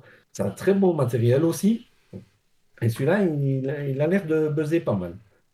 Et finalement, il y a aussi Fédération, toujours dans la thématique Space Op, de l'éditeur Explorate. C'est un jeune éditeur. Ils ont fait un Kickstarter. Euh, deux, quatre joueurs vont convaincre la fédération de vous intégrer, euh, de vous accepter parmi eux. Et ceci en cinq tours. Euh, c'est un jeu avec une mécanique de placement d'ouvriers, mais un placement d'ouvriers à double face. Donc, vous placez votre ouvrier d'une face, sur une face ou une autre. Euh, ça a retenu mon attention tout simplement parce que les illustrations sont magnifiques. C'est Miguel euh, Coimbra, l'illustrateur de Seven Wonders, qui est au, au pinceau. Euh, euh, il existe en deux versions, une, une édition spéciale Kickstarter et une édition standard. L'édition standard est à 60 euros. Donc voilà, ça, vous voyez, il y a plein de jeux qui sortent euh, à thématique, je vais dire la thématique Elon Musk. On va chercher une planète B. Euh, et du coup, si on part à la recherche des nouvelles planètes, c'est parce que la nôtre ne va pas très bien. Et sur ce plan-là, deux éditeurs français euh, nous proposent du post-apocalyptique, euh, mais sans tomber dans le Mad Max. Post-apocalyptique un peu original. On a par exemple la boîte des jeux, la boîte de jeux qui propose avec les tribus du vent un monde où la Terre est polluée et des tribus euh, construisent des, aéronefs pour vivre sur les cimes euh, des arbres. Donc c'est un, c'est un jeu univers euh, Miyazaki, illustré par Vincent Dutray. Les tribus, c'est un jeu de développement où on va jouer avec le dos des cartes de ses adversaires. On va regarder le dos des cartes de ses adversaires qui sont présentés sur un petit présentoir. Et on va pouvoir euh, euh, jouer nos cartes pour bénéficier des, dos des adversaires. Donc ça a l'air très sympa. Euh, de l'autre côté, on a Ludelot qui propose Précognition, un jeu pour 2 à 4 joueurs encore, où on incarne un préscient qui tente de sauver des humains contaminés. Univers plus brumeux ici, un système de draft nommé Dual Select System. En fait, le Dual Select System qu'il propose, c'est tu choisis euh, euh, deux actions parmi deux cartes en main et les deux cartes entre ton voisin de gauche et ton voisin de droite. Ok. Voilà. Donc, euh, celui-là, il a l'avantage de pouvoir être joué en trois modes de jeu, euh, soit en compétitif, soit en équipe, deux contre deux, soit en full coopération contre le jeu. Donc, euh, voilà. Donc, je ne sais pas lequel de ces deux jeux va avoir son petit succès euh, édité, euh, mais si vous cherchez un univers post-apocalyptique autre que le Mad Max, euh, regardez de, de ces côtés-là. Je voulais revenir sur CGE Chain Game Edition parce qu'ils font une deuxième sortie également cette année. Ça s'appelle Deal with the Devil, donc négocier avec le diable. Là, c'est un jeu uniquement jouable à 4. Euh, donc, euh, c'est pour un groupe qui se réunit euh, régulièrement, qui, sont qui savent qu'ils seront 4. Un joueur incarne le diable, un joueur incarne un cultiste, et les deux autres joueurs incarnent des mortels. Euh, et les mortels sont prêts à vendre euh, leur âme au plus offrant. sauf que c'est une application qui décide, Hmm. qui attribue au hasard euh, les ressources. Voilà. Donc ils font des offres euh, en fonction de ce qu'ils permettent, mais c'est une application qui décide qui reçoit l'offre. Donc ça a l'air très sympa aussi. Euh, mais ça sera euh, traduit en français, évidemment. Après, moi, je, suis toujours méfiant des jeux avec application parce que Ouais. quid de la durabilité du jeu si jamais la société s'arrête, euh, si euh, ils, Ouais. maintiennent pas ou quoi que ce soit? Euh, je suis pas fan. Après, c'est un faux débat parce que tu Ouais. prends le client et sa bibliothèque de jeux, même s'il en fait un par jour de différents, il n'a pas assez d'une année pour atteindre le bas de sa bibliothèque. Donc, euh, puis il y a des voilà, gens, il y a, ouais, le, le- jouera plus au jeu, de toute façon, faut l'admettre. moment Est-ce que, ouais, est-ce que les jeux de société maintenant, la plupart ne se, consomment pas aussi en one shot? Donc est-ce qu'au final, est-ce que tu dis bon bah je consomme ça en, en one shot ou two shot, puis voilà quoi Non, mais le jeu, il est inutilisable, effectivement, si l'application, elle est... Ouais, mais- Ah oui. Il y a, il y a ce dé- y a ce débat-là aussi sur les jeux euh, à scénario où tu avances dans le scénario et après 20 games ou 30 games ou 50 games, tu as fini le scénario. Typiquement, même Pandémie, euh, les versions euh, Legacy et autres. Mais en fait, c'est un faux débat parce qu'ils ont, ils ont largement montré en faisant un peu des, des- des études des habitudes des gens que ces jeux-là, en fait, les gens les jouaient jamais 20 ou 50 fois. Et qu'en fait, quand tu as fini le scénario, tu l'as joué plus que ce que tu l'aurais jamais joué euh, si tu n'avais pas eu la version avec un scénario. Donc, euh, c'est un faux débat. Soyons pas si pessimistes. Euh, moi, je, moi, j'en ai un. L'application bah, fonctionne toujours, alors que c'est un jeu d'il y a 10 ans. Ça s'appelle Alchimiste. C'est un jeu de déduction et fait par les mêmes CGE. Donc voilà, c'est une société que je sais sérieuse et qui maintient ses applications à jour. Maintenant, c'est vrai que si tu vas chercher le petit éditeur qui a essayé de faire un truc hybride et qui, euh, voilà, c'est plus risqué, on va dire, que l'application de toi. Hmm. Euh, maintenant, euh, voilà, tout ça c'est du gros jeu. hein. C'est vraiment du gros jeu. C'est les, les quelques sorties gros jeux. Mais il y a des trucs un peu plus légers qui sortent et qui, qui peuvent être intéressants. Je ne sais pas si Méo nous écoute, mais il y a un jeu, je sais qu'il aime la Formule 1, et donc il y a un jeu qui sort sur la Formule 1 des années 60. Euh, donc c'est une, euh, en fait, c'est une refonte enrichie du jeu Flamme Rouge. Flamme Rouge, c'est un jeu sur des courses cyclistes. Et là, on a un jeu qui, avec une gestion de main en 60 minutes pour faire une, euh, course de Formule 1 dans les années 60, avec un système de campagne ou de championnat où tu peux faire, tu peux mettre des améliorations sur ta voiture entre les courses. Donc, euh, Flamme Rouge fonctionne, très bien. On pense que là, c'est des Wonder. Donc, euh, le matériel sera magnifique et le, jeu sera, euh, très bien. Euh, pour un à six joueurs aussi. Le jeu fort attendu qui buzz pas mal, c'est Turing Machine du Scorpion ma- masqué. C'est un jeu de déduction où on doit retrouver un code. Mais ici, pas d'application, pas d'électronique, pas d'obsolescence. Tout est géré par des cartes perforées. Et il y a plus de 9 millions de combinaisons. Donc, euh, c'est un jeu de déduction où tu dois, euh, tu insères une carte, ça va t'indiquer si, tu, si le code que tu essaies de trouver, si le chiffre que tu as déjà mis une première fois est bon ou pas. Je l'ai vu sur euh, Instagram, c'est Instagram. Je l'ai vu sur Instagram qui tournait, ouais, ouais. Et tu vois, c'est qu'il y a un Ça a buzz. Si toi tu le vois sur tes comptes, Mais d'ailleurs, ça, ça Non, me faisait il- penser à un il- vieux jeu. De, plein de jeunes filles qui, qui balancent des jeux, des jeux de Il y a eu des jeunes hommes. Mais euh, ça me faisait penser à un vieux jeu qu'on avait quand on était gamin, qui- qui était comme ça aussi. Qui était chez ma grand-mère. Et c'était le même principe. Donc en fait, c'est du recyclage.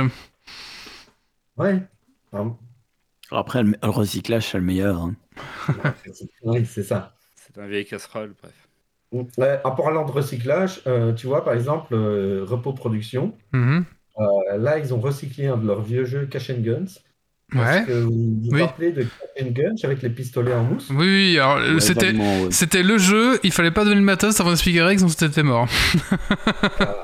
Eh ben, acte- euh, euh, ils ils l'ont ressorti avec des baguettes magiques sur une licence bien connue. Ah, les schtroumpfs. Les schtroumpfs qui font l'impression, c'est ça, c'est HP. Voilà. Donc, euh, le jeu s'appelle Stupéfix. Moi, je trouve ça Je trouve ça bien finalement parce que euh, il y a pas mal. Enfin, mes filles sont fans d'Harry Potter. et, ben, ça rend, ça rend le jeu plus accessible en fait, tu vois. Ouais, c'est sympa, Euh, c'est cool. En plus, c'est un jeu de bluff qui était très bon. Et c'est un peu moins violent du coup, parce qu'avant bah, c'était quand même des flingues et tout ça, donc euh, oui. Et stupéfixe. Non, non, c'est stupéfixe, ça tue pas, donc euh, voilà, oui. Que ça tue pas. C'est vrai que ce jeu ça aurait s'appelé Adakadabra. Ada- Adakadabra. Allez Euh, voilà, bon, j'ai presque fini. Euh, je vais juste dire un petit mot pour deux jeux, pour si vous êtes que deux.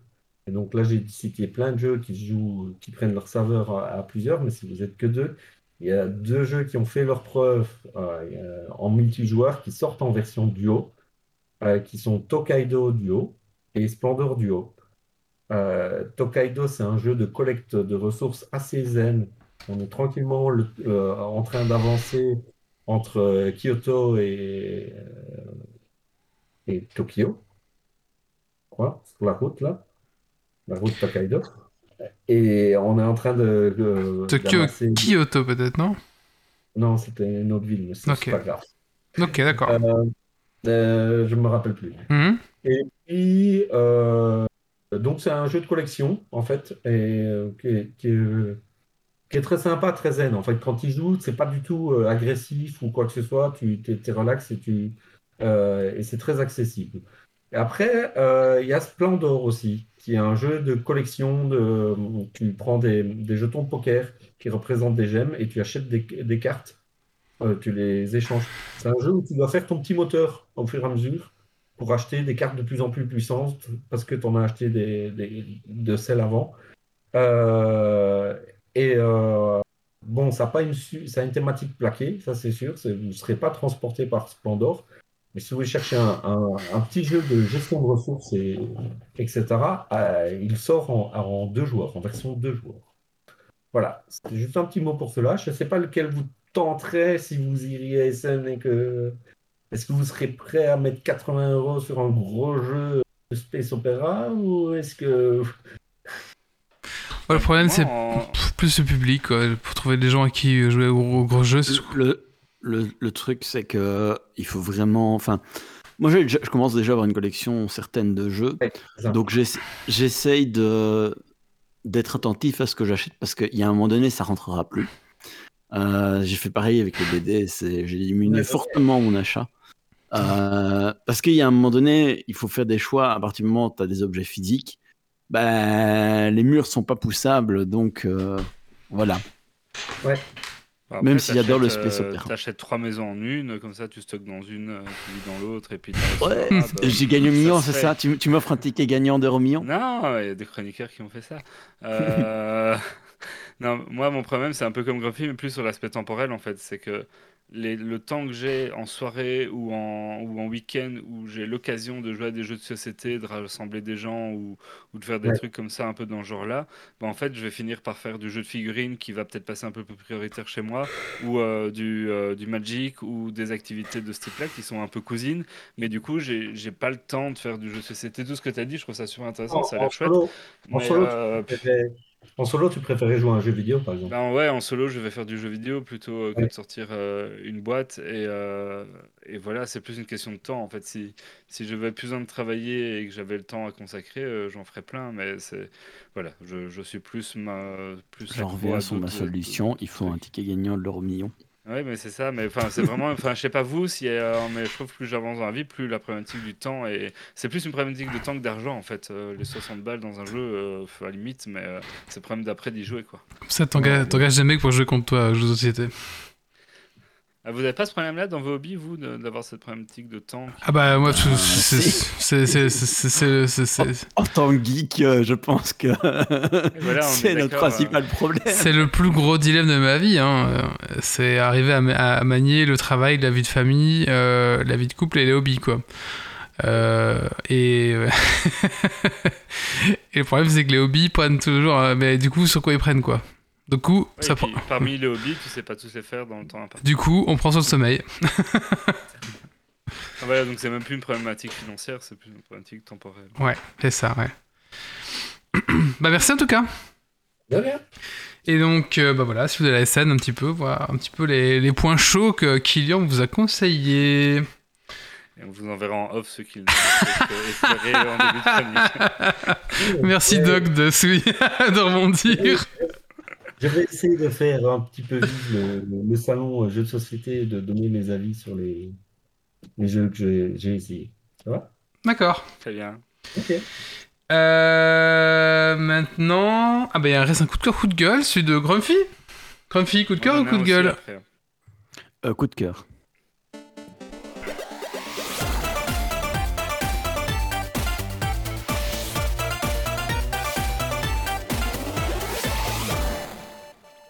Alors c'est un coup de cœur, mais je n'ai pas encore vu. Donc c'est compliqué. je vais hésiter à le faire. C'est que en, cherchant un petit peu euh, par rapport à... euh, sais même plus ce que je cherchais. Mais bref, à un moment donné, euh, on a parlé euh, de...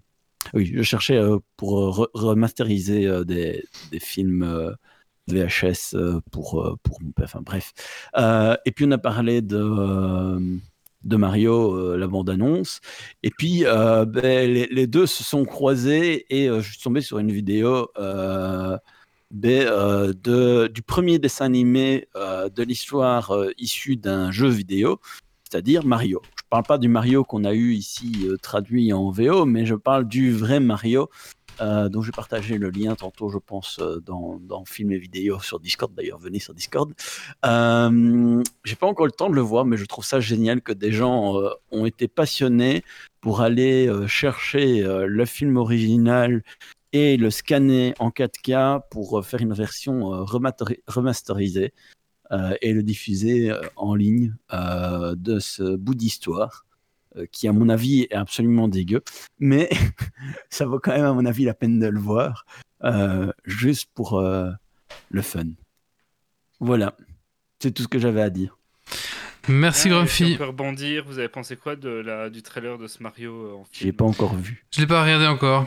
Je- J'ose pas le regarder, en fait. Moi, j'ai regardé et ça m'a bien bien hypé. Enfin, je trouve vraiment ça pas mal. Euh, ça m'a ça m'a très intéressé, franchement. Après les films est- Sonic, euh, ça va, ça allait. Justement, on est on est on est on est aux Oui, antipodes mais Sonic, ça, du- ça a été après le, ref- le, Ah le oui. backslash qu'il y a eu initial. hein. On est aux antipodes des premiers trailers Sonic. Là, on est vraiment sur un truc qui reste qui je trouve respecte très fort l'œuvre d'origine et qui donne envie de voir la suite. Allez voir. À voir, ouais, je, je, je- je regarderai. Euh, bah écoutez, il reste une dernière chronique. Et C'est Grumpy qui va nous parler de Bridge Alert, c'est ça Grumpy? Et t'avais une rubrique aussi, toi? Oui, oui, oui, c'est vrai, oui, oui, mais elle est assez courte. Il reste deux rubriques, c'est vrai. Ben vas-y, Grumpy. Ou alors tu veux que je fasse la mienne? Allez, je fais la mienne d'abord. Bah veux. écoutez, on va vous parler d'imprimante. Moi, ça va être assez rapide. On va vous parler d'imprimante résine et euh, comment est-ce qu'on passe l'étape de l'hiver qui veut être un problème, euh, un problème pour vous? On va, on en parle tout de suite.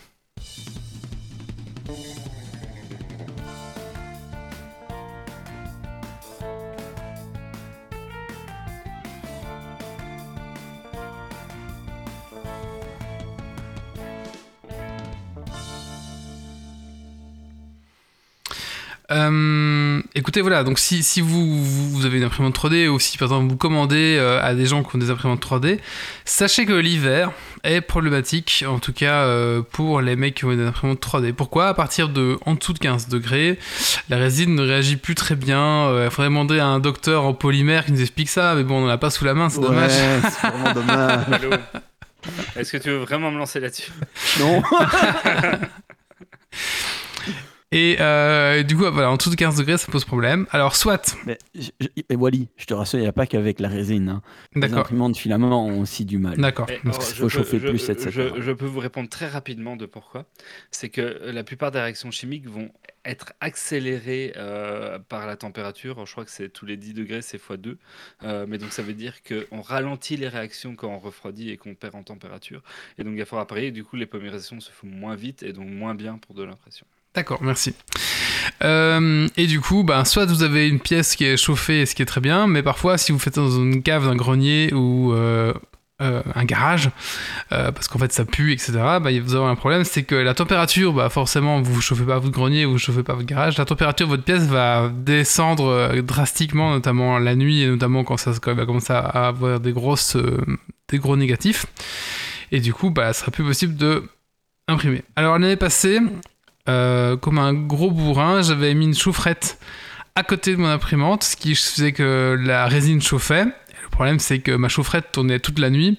Donc, si j'en sais une impression de 5 heures, bah forcément, j'allais me coucher au soir. Et donc, la chaufferette tournait, toute la... tournait tout le temps. Enfin, c'était un gaspillage d'énergie incroyable. Et surtout que maintenant, ça coûte super cher. On va, on va essayer de trouver des solutions un peu plus économes et un peu plus écologiques. Comment? Comment T'as mis une vanne connectée sur ta chaufferette. Euh, non, parce que c'est une chaufferette électrique et c'était compliqué. C'est ces petites chaufferettes à 15 On aurait pu mettre un balles. interrupteur connecté. Ah oui, une, une prise connectée, quand l'imprimante a fini, hop, ça coupe la chaufferette. Ouais, mais ça, ouais, c'est vrai que j'aurais pu faire ça. Mais j'avais pas fait ça parce que je, voilà, j'étais un tu, gros. tu peux faire ça sur, ton, sur, ta, sur ton, sa couverture chauffante, du coup. C'est vrai. Alors, du coup, je t'explique ça. Euh, du coup, j'ai un peu cherché des solutions et un petit peu, voilà. Moi, j'ai trouvé deux solutions qui étaient bien, mais enfin voilà. Donc, une solution, il y a des espèces de petits appareils qui viennent directement se mettre sur le côté de votre bac où il y a la résine. Ça trempe dedans, il y a une résistance qui va faire chauffer la résine. Sauf problème, c'est qu'il y avait aucun système euh, officiel. Euh, donc c'était un peu que de la bidouille avec de l'impression 3D en PLA où les mecs mettaient une résistance dans le machin et tout. Et je me sentais pas trop de, de faire de mettre la résistance à côté euh, du film, mon film faible qui risquait de fondre. Enfin, c'était un peu problématique pour moi de laisser ça euh, la nuit travailler en me disant ouais non mais attends ça peut foutre le feu quoi. Donc ah voilà, si vous avez réussi à faire ça, tant mieux pour vous, vous êtes sûrement meilleur que moi, mais moi je le sentais vraiment pas faire ça. Du coup la solution que j'ai trouvée, euh, voilà, c'est pour ça que la chronique va être assez rapide. Euh, j'ai acheté une espèce de tente de culture, euh, mais un peu, mais un peu petite taille. Donc en fait c'est une, une tente, euh, une tente carrée. Euh, vous savez avec un petit peu la texture qu'on a dans les petits sacs pour mettre les casse-croûtes là, vous savez euh, brillant à l'intérieur là, qui va retenir la chaleur en fait ou le froid. Donc là ça a de la chaleur, qui va retenir la chaleur. Du coup vous allez mettre votre imprimante dedans. Donc déjà un ça va empêcher un peu la- les variables de température. Euh, imaginez que c'est une pièce où il y a une porte, il y a un machin. Bah, comme votre imprimante va être enfermée dans cette boîte en tissu, bah, la, la température va un peu moins varier. Et deuxième chose, bah, du coup, c'est que là, moi, je vais chauffer à l'intérieur de cette boîte. Et du coup, ce qui fait que bah, je vais pas chauffer, toute la pièce, mais juste cette, boîte, en sachant que la boîte aura des pertes, etc. Mais bon, au moins, euh, un petit peu au moins, quoi. Maintenant, euh, la question, c'était comment est-ce que je vais chauffer dans cette boîte? Parce que du coup, la chaufferette, je me dis, ouais, niveau sécurité, c'est pas fou, c'est comme des résistances électriques qui vont chauffer. Euh, si, je sais pas si ça tombe. Donc ça, ça m'allait pas trop bien. En plus, bon, c'était un peu compliqué.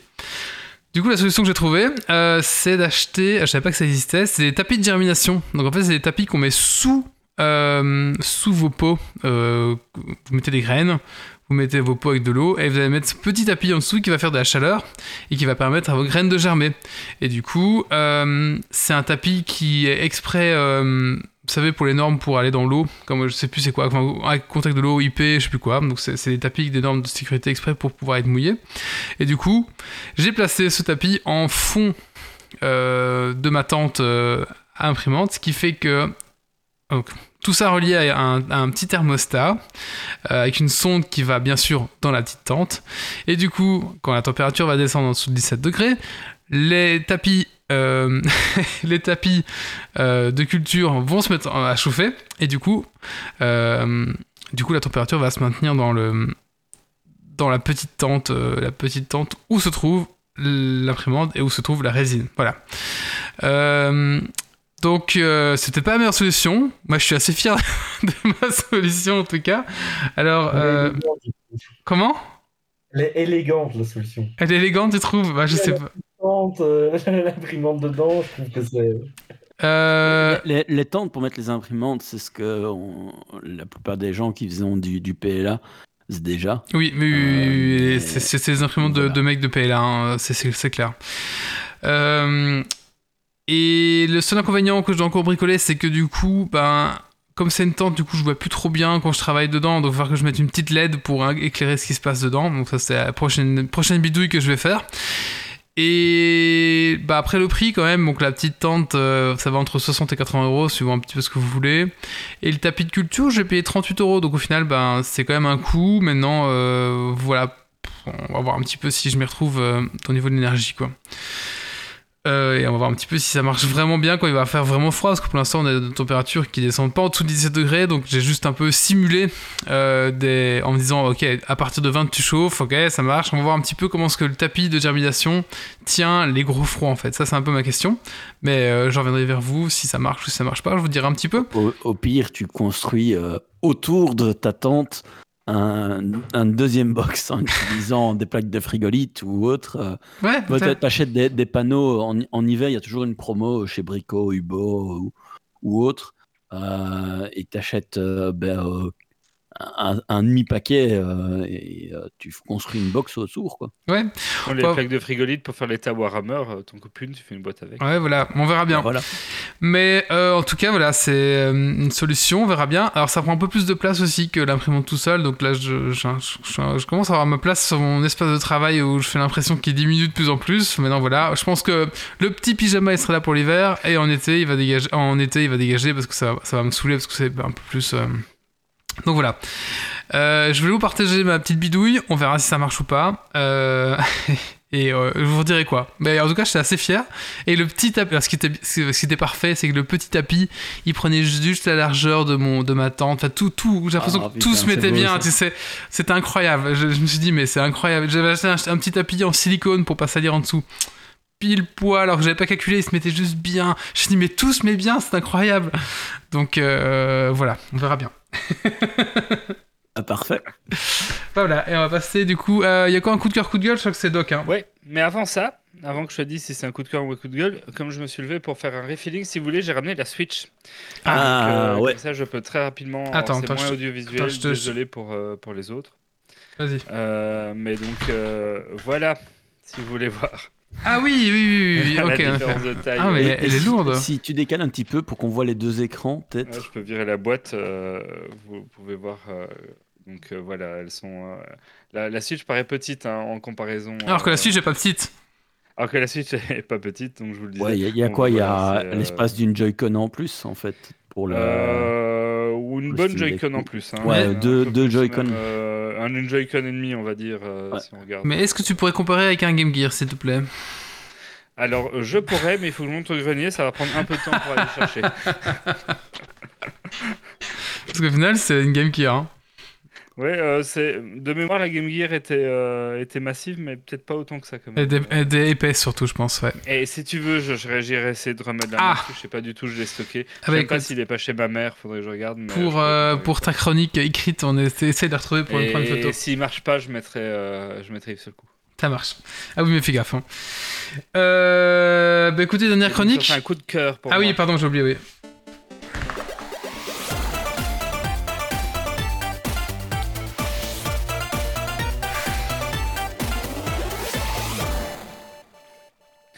Et donc ce sera un, vieux coup de cœur, enfin en tout cas un coup de cœur d'un vieux truc que j'avais pas encore eu l'occasion d'essayer euh, jusqu'à maintenant. Une petite lecture manga, euh, un grand classique euh, du dark fantasy très très connu. J'ai nommé Berserk, qui est en fait un, manga tout à fait exceptionnel, puisque je dévore littéralement les tomes à une vitesse que je n'avais plus atteint depuis bien longtemps, puisque ça s'intègre, comme je l'ai dit tout à l'heure, au milieu de mes autres hobbies, et là ça phagocyte un peu le reste en ce moment. Donc voilà, bon, il y a plus de 40 tomes sortis, euh, donc euh, c'est une belle collection déjà à faire. Mais si vous voulez euh, de l'héroï, du dark fantasy, un bon manga, Berserk, c'est excellent. Merci, Doc. Et maintenant, on va parler de Breach Alert avec Grumpy.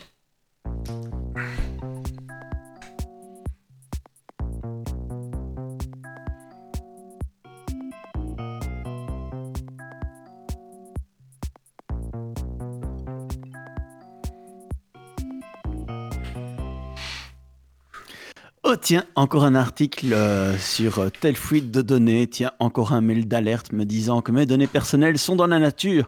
Que du plaisir, surtout de grand matin. D'ailleurs, ce matin, en lisant mes mails, euh, j'ai eu le petit plaisir de voir que mes données avaient fuité et bah, que ça datait du mois d'août. Et je me suis dit bah, que ça pouvait être l'idée d'une chronique. Parce qu'en fait, euh, ben, en réfléchissant même de ces chroniques, parce que j'annonce plusieurs euh, rubriques, euh, Ouh là là. plusieurs chroniques. Le, le, Mais le je ne sais triptyque, pas le est annoncé. Le triptyque est annoncé. Ah non, il y a plus qu'un triptyque. Oh parce que. Au départ, j'ai commencé à écrire ma, ma chronique, je mis quelques bullet points, et puis quand j'ai vu la liste, j'ai fait Ouais, Le, oula. le- Ça va être long. triptyque au carré, le, le triptyque de triptyque. Ouais, pour l'instant, j'en suis à 6. Oh là là, ouais. Ah bah, un 3 Ouais. de plus et t'as un, un triple triptyque. euh, Ouais, effectivement. Mais euh, je ne sais pas encore comment je vais les organiser parce que euh, c'est c'est compliqué, il y a beaucoup à dire et euh, ça peut vite partir en sucette. Donc euh, voilà. Bref, euh, que dire? Ben, Aujourd'hui, je vais faire simple et court euh, parce que ben, euh, j'ai commencé à écrire et je me suis dit, euh, ouais, je, je veux, je veux en parler, euh, mais je veux un petit peu préparer ça. Donc, vu que j'ai commencé à écrire, il était 8h30. Euh, C'était un peu court pour faire quelque chose de fouillé. Donc voilà. Je vais commencer par. C'est dommage que les podcasts, c'est pas tous les 15 jours, tu vois, on pourrait prévoir et tout. Oui, mais c'est- c'est c'est en ayant la discussion avec Doc sur Ah. le Discord que je me suis dit ouais, ce serait peut-être pas mal de faire une rubrique. Puis euh, j'ai laissé ça traîner dans le coin de ma tête pour le reste de la journée. Et puis euh, je me suis dit non, ça y est, je le fais. Euh, donc euh, voilà. Comme quoi, discuter sur le Discord, ça vaut la peine parce que ça amène euh, des, des choses intéressantes. hein. Donc euh, Attention, venez Wally, sur le quand Discord. Grumpy parle, on a, on a des échos à chaque fois de lui euh, chez toi. Ah oui, d'accord, je, je recule mon micro. Du coup, euh, que dire Alors, ben, je vais d'abord commencer par euh, que faire pour être alerté en cas de données dans la nature? Parce qu'en théorie, avec la, loi euh, en Europe sur la GDPR ou RGPD, que vous faites en français ou en anglais, vous êtes censé être prévenu par le fournisseur de données. Mais il faut dire que c'est très rarement le cas. Donc, le mieux, c'est d'utiliser des outils. Et je vais commencer par celui sur le, le- plus connu euh, et celui sur lequel tout le monde se base, à ma connaissance en tout cas, c'est euh, Have I Been Pwned? Donc, Have I Been Pwned, je pense que je l'ai cité euh, au moins six fois dans, dans Geeks League. Euh, donc, si vous ne l'avez pas encore entendu, c'est que vous n'écoutez pas assez Geeks League. Et ça, c'est pas bien. Donc, I been pwned Qu'est-ce que ça fait? Euh, ben, Ça vous prévient quand euh, vous êtes concerné par une brèche de données. Alors, il y, a plusieurs moyens de l'utiliser. Il y a moyen de, de vérifier régulièrement sur le site. Donc, vous y allez et puis vous tapez vos adresses email et ça vous dit vous êtes dans une brèche ou une autre. Ou vous pouvez vous inscrire sur le site et recevoir des alertes. Ou, euh, encore mieux, utiliser un outil qui le fera à votre place. Euh, c'est-à-dire un outil qui va intégrer Pwned euh, et qui peuvent être toutes sortes d'outils.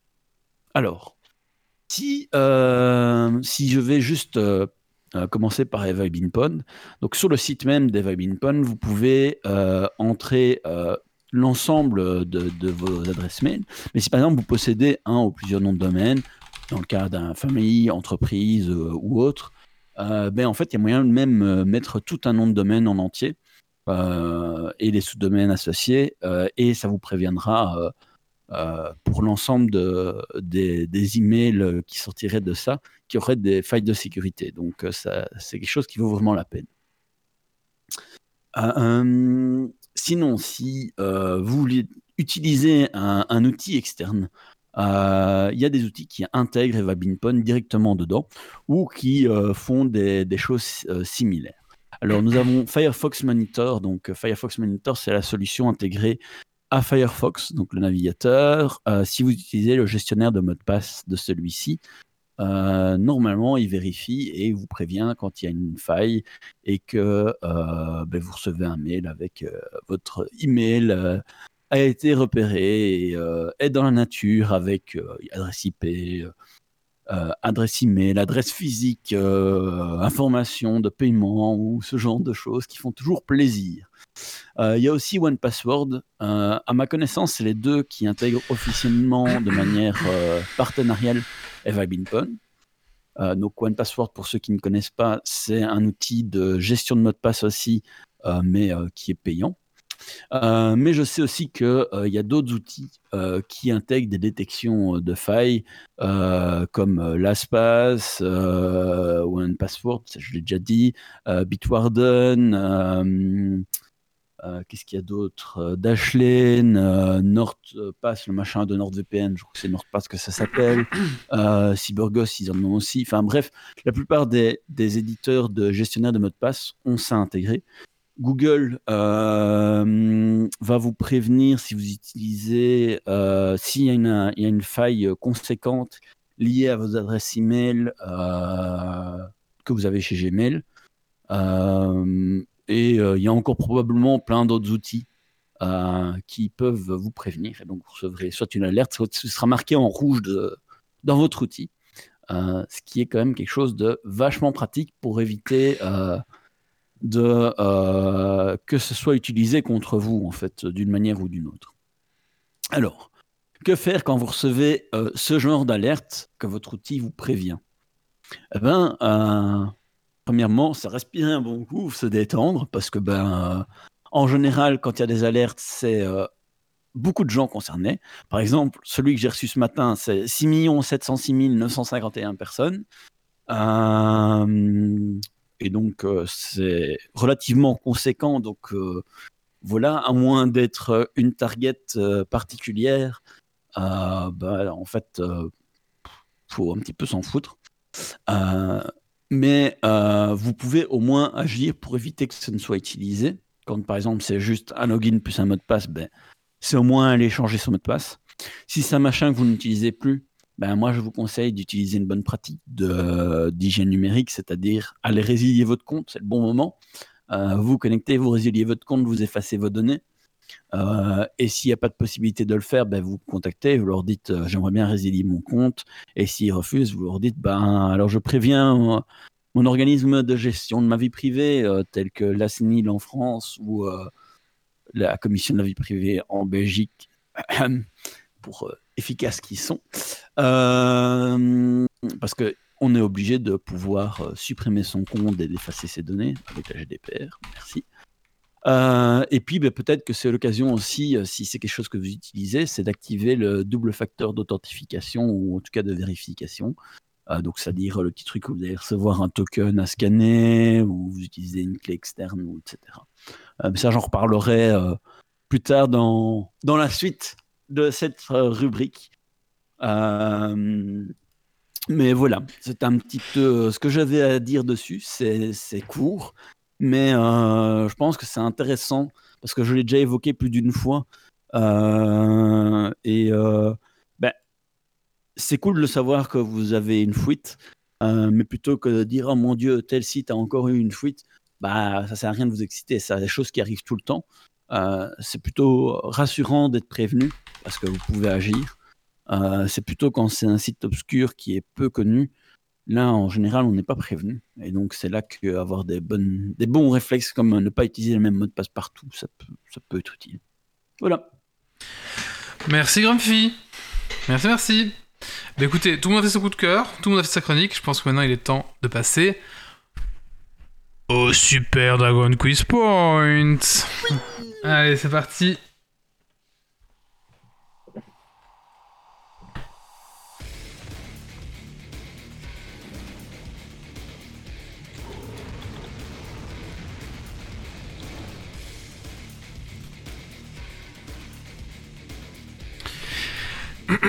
Alors, euh, vous êtes peut-être euh, tous censés savoir que Legoland va s'installer d'ici quelques années à Charleroi, notre beau royaume. Et du coup, ben, euh, pour fêter ça, petit Dragon Quiz Point spécial Lego. En plus, je suis fan de Lego, voilà, voilà. comment? On est chaud, on est, pas chaud. Le seul. Alors, c'est des questions très dures. Oh, voilà. Alors, on commence. on commence facile. Comment se nomme une personne adulte ayant la passion des Lego Un fan Lego. Alors, la chatroom peut participer, bien sûr. Alors, attends, on va refaire. Oui, euh... Affol. Oui, un affol pour adulte fan of Lego. Alors les gens de la chatroom peuvent, vite que moi. les gens de la chatroom peuvent participer. Et euh, il y aura un jeu à gagner aujourd'hui et on ne sait pas ce que c'est parce que c'est mieux qu'à la liste des jeux. Donc ce soir, euh, le premier gagnera un jeu et on vous l'envoie demain, d'accord? Et ce sera un jeu mystère. Et un point pour Ofti.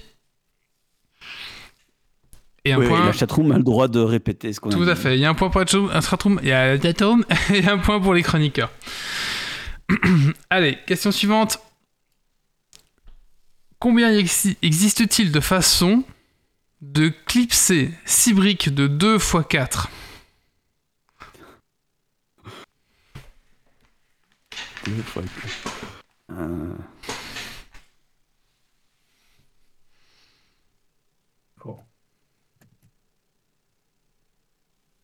102 980 500 façons. Non, plus. Plus que 915 les. millions 103 765. Oui, c'est ça. Donc, chiffre d'en bas.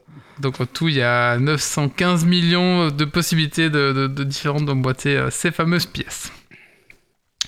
Un point pour Dogever. Qui compte d'ailleurs dans la chatroom Euh, je ne sais pas. Personne. Ok. Tu le fais, Doc? Merci. Attends, non, je vais chercher sur internet tes questions. Là, je trouve qu'il devrait perdre un point juste pour avoir répondu ça. Euh... Attends, Alors. laisse-moi le temps de noter. Alors, Grumpy avait eu un. Ouais, toi Ouais. 1 et Oufti, un. 1. Et toi, un point. Et Oufti, deux points. Deux points, du coup, il a fait le deuxième ou pas? Non, Non, il a fait que le premier. Il a la flemme d'écrire l'autre, je crois. Question Bah là, il n'y a suivante. pas de concurrence, donc il a gagné le jeu. Quelle est la première licence obtenue par Lego? Star Wars. Oh, joli. Putain, il est rapide. Et Il tape tellement vite. Là, j'ai pas tapé, mais c'est le- leur premier truc qu'ils ont fait en licence et depuis, ils arrêtent plus. euh. C'était un hyper bon move de leur part. Alors, que Je me donne un point. à la seconde, combien de pièces Lego sont fabriquées et vendues dans le monde 300. Plus. Oui. Un, po- un point pour Oufti, un petit peu moins. 20 000. Non, moins. Non. 45 millions. N- Non, non, à la seconde, hein. 1000. Euh, presque. 900. Plus. 1200 999. Mm, Moins. Non, pas 10 000. 10 000, c'est beaucoup trop. 1932. Non. 950. 983. Oui, exactement, ouais. Ah, Là, il y a un site où vous pouvez voir. euh, yes. Mais euh, c'est des chiffres qui datent un petit peu. Donc, euh, Bah écoute, j'ai- j'ai j'ai- j'ai essayé de, de- de retrouver la, la- C'est vraiment les derniers chiffres que j'ai réussi à avoir de, de- de- des infos. Ouais. quoi. Mais c'est possible, D'ailleurs, pour. Ah, Vas-y. c'est possible que ça, ça varie et qu'ils doivent augmenter leur cadence, bien sûr. Mais en tout cas, c'est les derniers chiffres que j'ai réussi à trouver. hein. Pour le trivia, ça avait une question que j'avais fait, je crois, dans un Dragon Quest Point. C'était que euh, Lego était le plus, en nombre de pneus, le plus grand fabricant de pneus au monde. Ah oui, oui, oui, c'est je suis parce que les mini pneus, ouais. effectivement. Alors, pour la question suivante, vous allez tous me dire oui ou non. Et euh, ceux qui ont eu la bonne réponse auront un point. D'accord. Existe-t-il le Lego Louis Michel Oui ou non? Doc? Non, Non. Kylian? Non. non. Tout le monde, non. On faire tous le point. Et en effet, il n'existe pas de, de Lego Louis Michel. Désolé, Oufti. Fallait bien qu'il tente. hein. plein de points à rajouter là. Alors, quelle est la catégorie de Lego la plus vendue? Star Wars? Merde, Lego Oufti. City. Oui, Lego City, un point pour Grumpy. En même temps, c'est parmi les plus vieilles catégories, je pense. euh. Ouais. Enfin, dans, dans ceux qui, qui ou, ou lequel ils ont beaucoup de sets différents. Quoi. Alors, attention, la question suivante sera en deux questions. Ce sera les deux dernières questions d'ailleurs. En prix neuf, quel est le Lego le plus cher? Star Wars Faucon Millennium Oui, exactement. Oui, 849 à euros. 800 euros. ouais. 849 euros. Avec 7541 pièces. Et euh, à savoir que les Star Wars sont au- à la pièce plus chères à cause de la licence. Par rapport à d'autres licences et d'autres. euh, Lego. Et alors, la, deux- la deuxième question.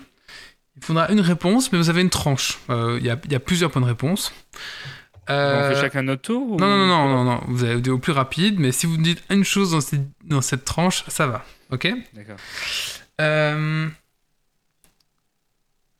Quel est le Lego le plus cher avec la spéculation? Euh, Bah, tu, as, tu as dit qu'on devait te donner un prix dans une hunch? Non, non, il faut me dire le, faut me dire le modèle. Mais du coup, il y a, il y a plusieurs, il y a, il y a un top 10, on va dire, des... des, des, des- des- Ben, le Star Wars Faucon, Millennium. le collector Millennium, quoi. Oui, ouais, bien sûr, ouais. il fait partie de cela. J'ai Et- plus rapide que Grumpy ou c'est Non, il y a, je pense qu'il y avait le Taj Mahal. Le Taj Mahal aussi, ouais. Et Ouais. Il me semble qu'il y avait un truc avec. euh, L'étoile de la mort aussi. Enfin, Alors, il. Un truc de fête foraine. Si, euh, si ça vous intéresse, j'ai j'ai le top 10. Donc, en effet, Ah il y a, ben, il y a- vas-y, il y a envoie. le Faucon Millennium, euh, mais la première édition. Ah, c'est celle-là qui vaut. Elle coûte maintenant entre 3400 et 5700 dollars. Oh putain. Voilà, si vous voulez un petit peu. Alors, les Lego les plus chers, j'ai un Faucon Millennium Ultimate Collector à 7940 sur un site ici. Ouais, bah écoute, après, il y, a- il y a pas mal d'infos. Ensuite, en deux, j'avais le Taj Mahal. Euh, et le Taj Mahal, avec euh, euh, l'inflation, enfin, avec euh, la, la, la, la spéculation, il est à 3000 euros. Et il coûtait 329 euros à la base. Ensuite, il y a le Lego King Castle 6080. Donc, vous savez, c'est le Lego de Moyen-Âge qu'on avait quand on était gosse. Euh, donc, c'est le Château du Roi en français, ou King Castle en, en- de 1984. Donc, c'est pour la plupart, voilà. Euh, si vous l'avez encore, euh, c'est une petite pépite parce que il coûte actuellement entre 1800 et 1900 euros si vous avez encore la boîte. Un petit peu. Alors, ensuite, il y avait le Destroyer Star Wars. Mais le premier, du coup. Ouais, Euh, Qui est pas très beau, je trouve, au final. Enfin, t'as plein de scènes emblématiques, c'est une grosse boule, mais, mais en soi. euh, non, c'est le de Destroyer, c'est le, le triangle. Ah, le triangle. Hmm. Je l'ai vu il y a pas longtemps. euh, en Euh, marché secondaire, vous le trouvez à 1000 euros. Il y a le. Alors, attends, ça, je l'avais en plus. le Lego Airport Shuttle. Le Lego 63 000 6399. Donc, c'est le monorail, en fait, entre deux stations. Et euh, ça, si vous l'avez, ça s'en vend encore 1100 euros. Et, Ouais, mais faut l'avoir en bon état, la boîte, la notice, tout ça. et ça coûtait plus ou moins 600 euros euh, à, à achat neuf. Mais il est incroyable. Moi, celui-là, je l'adorais. Il était incroyable. Euh, on a euh, le laitier danois. Alors, celui-là, je connaissais pas, mais apparemment, c'est recherché. Il vaut 470 dollars et à l'époque, le prix de départ, c'était 100, 100 130 dollars. Qu'est-ce qu'on a d'autre? Euh, Qu'est-ce qu'on a d'autre? Qu'est-ce qu'on a d'autre? Voilà, à peu près, c'est à peu près les personnages là. J'avais notamment vu, enfin, en gros, tout ce qui est château Moyen-Âge, si vous en avez chez vous, avec la boîte, les gars, c'est jackpot. Hein. Voilà. Mais euh, il y a des explications de Lego, même de boîtes plus ou moins récentes, ou qui peuvent prendre plus de valeur que leur. euh, Ben, si vous voulez- Une vraie spéculation autour Ouais, actuellement, là, ils ont ressorti une boîte euh, collector d'un d'un château, justement, euh, de notre enfance. Et donc, je pense que c'est pour jouer là-dessus aussi, je pense. Ah, franchement, le Faucon Millennium à 800 balles, il est magnifique. C'est c'est même pas une question de prix. Si, si, si Alice m'autorisait à le mettre quelque part, euh, je l'aurais déjà acheté. Mais le problème, c'est qu'il fait la table d'une table basse. Enfin, c'est un- il, est, il est impossible à caser. Je l'ai vu en convention, il est immense. Mais euh, il est magnifique. Par Tu- contre, je sais pas à qui tu attribues le point, parce que moi et Grumpy, on a un peu répondu en même temps. Euh, ben, un pour chacun. Mais si tu veux, tu peux mettre à, à sa place dans, dans le lit. Je, je, je ne suis je pas à pense ce que ça vaut pas le prix. Par contre, mon dernier en date, c'est le cube euh, Mario 64, là, qui est vraiment chouette. Euh, Mar- euh, Grumpy, Ah qui oui. a beaucoup joué à ce jeu, je pense qu'il te plairait beaucoup. Moi, il me plaisait pas trop, celui-là, toi. hein. J'ai les goûts. Bah voilà, et du coup, les points, euh, Doc? Bah du coup, si c'est un point chacun sur la dernière, Grumpy 5, de Gaver 5, Oufti, Oufti j'ai arrêté de compter euh, s'il répondait ou pas, mais de toute façon, il était tout seul à répondre. Mais si, si, il faut le mettre les points pour le, Ah, alors, truc final, ouais. Kylian 1 et Wally 3 pour la préparation, et Oufti, du coup, euh, il a dit... qu'il- C'était combien les briques? 950, c'est la bonne réponse à peu près? Oui, oui, vas-y, tu peux les mettre, c'est bon, ouais. 1, 2, donc euh, il sera à 3 points, Oufti. Ok. Et euh, du coup, Oufti, on t'envoie euh, demain, et si j'oublie, tu peux, euh, tu peux me le rappeler sur le Discord. je vais essayer de pas oublier. On va t'envoyer le jeu du coup demain, d'accord? Euh, Et je sais pas où je l'envoie, mais est-ce que tu as, est-ce que tu es sur le Discord de Geeks League? Si tu n'as pas le Discord de Geeks League, c'est le moment de rejoindre. Euh, tu peux MP euh, ben, le compte Geeks League et je, je te demain, d'accord? Voilà. Euh, bah écoutez, on va clôturer ici le, le, podcast. Donc, je réinsiste pour dire que si vous n'avez, si vous n'avez jamais mis les pieds sur le Discord de Geeks c'est le moment. Là, vous prenez euh, 10 secondes, vous cliquez. Et je crois que même si on fait. De quoi? 17 fois, à mon avis. Mais, fois. mais oui, c'est normal, oui, oui, oui, c'est là, c'est là où. Ce qui, ce qui j'aime bien avec notre organisation, c'est que on a des liens euh, Discord qui ont toutes des URL différentes partout. Et même au sein du, du, des bots, des deux bots qui tapent le lien. Oui, bon, bah voilà. Sur le site, on a deux, deux liens différents. Là, on a deux liens différents. Et quand on nous en demande, on arrive encore à en trouver des différents. Mais c'est à cause de Discord, il en génère en fait. Tu peux en générer à l'infini en fait. N'oubliez pas, allez sur le Discord. Voilà, c'est ça. Et aussi, bah, Tipeee, hein, si vous aimez ce qu'on fait, bah, laissez-nous un petit pourboire euh, sur notre Tipeee. Voilà, la cagnotte est là, euh, voilà, tout simplement. Sinon, vous pouvez aussi nous envoyer des boîtes Lego, on prend. Ah oui, et alors Lego, alors attendez, non, mais alors, par contre, Geeks League a contacté Lego parce que forcément, je me suis dit, autant joindre l'agréable à l'utile et bah, faire euh, recevoir les trucs que les influenceuses reçoivent pour Lego, quoi. Du coup, je contacte Lego. Et euh, le problème, c'est qu'il n'y a pas d'adresse Lego euh, Benelux ou Belgique. Bah oui, comme d'habitude, quoi. Du coup, j'ai con contacté Lego Monde, j'ai contacté Lego France. Lego France me dit ah, Moi, il n'y a pas de souci, mais pour la Belgique, je peux rien faire. Je vous, envoie, je vous transmets à mon collègue belge. Lego Monde, ils me disent Moi, il n'y a pas de souci, je vous transfère à mon collègue belge. Sauf que le collègue belge me répond jamais. Donc, euh, je sais pas ce qui se passe. Voilà. Si vous connaissez quelqu'un chez Lego, ben, euh, dites-nous ce qui se passe avec Lego Belgique. Ça, parce ça que le, le il a des enfants, donc, Alors, donc, donc, il est valable pour vous. Je vais, je vais peut-être être un peu dans le cliché, mais ça se trouve, le, le, le collègue belge, c'est un flamand et tu l'as écrit en français, il répondra. Genre, j'ai écrit en anglais. J'ai écrit en anglais et en français. Alors, ils, ils peuvent rien dire. Et, euh, et en fait, je me dis, bah, avec Legoland, là, ils vont devoir mettre des gens, là. Des, des... En flamand. Je vais en flamand, ouais. Peut-être. Ouais. T'as as regardé sur LinkedIn euh, qui c'était? Parce qu'il est peut-être dans, ah non, dans l'un de nos réseaux en fait. Je n'ai pas réflexe LinkedIn, mais je, je vais regarder ça. Ah ouais, je n'aime pas son nom en fait. Le problème c'est qu'ils me disent on vous transfère, mais j'ai pas de j'ai pas de nom. Bah, tu dis tu dis que t'as pas t'as pas eu de réponse et que tu aimerais bien euh, ben, un, oui. un autre moyen de contact, un nom ou n'importe quoi. Juste euh... un oui, non ou merde, mais quelque chose quoi. Dites-moi quelque chose, euh, Lego. Voilà. C'est mon, mon, petit, mon petit mot de la fin, on va dire. Euh, bah écoutez, en fait j'ai demandé juste, je demande même pas à avoir des trucs, je demande juste à être dans la boucle pour avoir les news, vous savez, il y a courriels, y, a des courriels en fait là pour les jeux vidéo, etc. Geeks League dans des boucles de, de, de, de des news, comme ça moi je, quand je vois à peu près tout ce qui sort et je reçois tout ça dans ma boîte mail, c'est assez facile. Euh, maintenant voilà, euh, si je peux avoir pareil pour Lego, j'aimerais bien, mais bon voilà. Allez on va clôturer ici le, le, le, podcast, ma foi. Je remercie à tous. Bah, pour finir, c'était un petit podcast, mais qui a quand même duré deux heures. Hum hein voilà. D'habitude. Mm -hmm. -hmm. Et on finit avant minuit, c'est pas rien. Et tout chaque fois, je me dis, mais c'est un petit, un petit geek, ça, il n'y a, a, pas beaucoup de sujets. Et puis, bam, Grumpy nous rajoute un petit truc, un petit machin, un truc, voilà.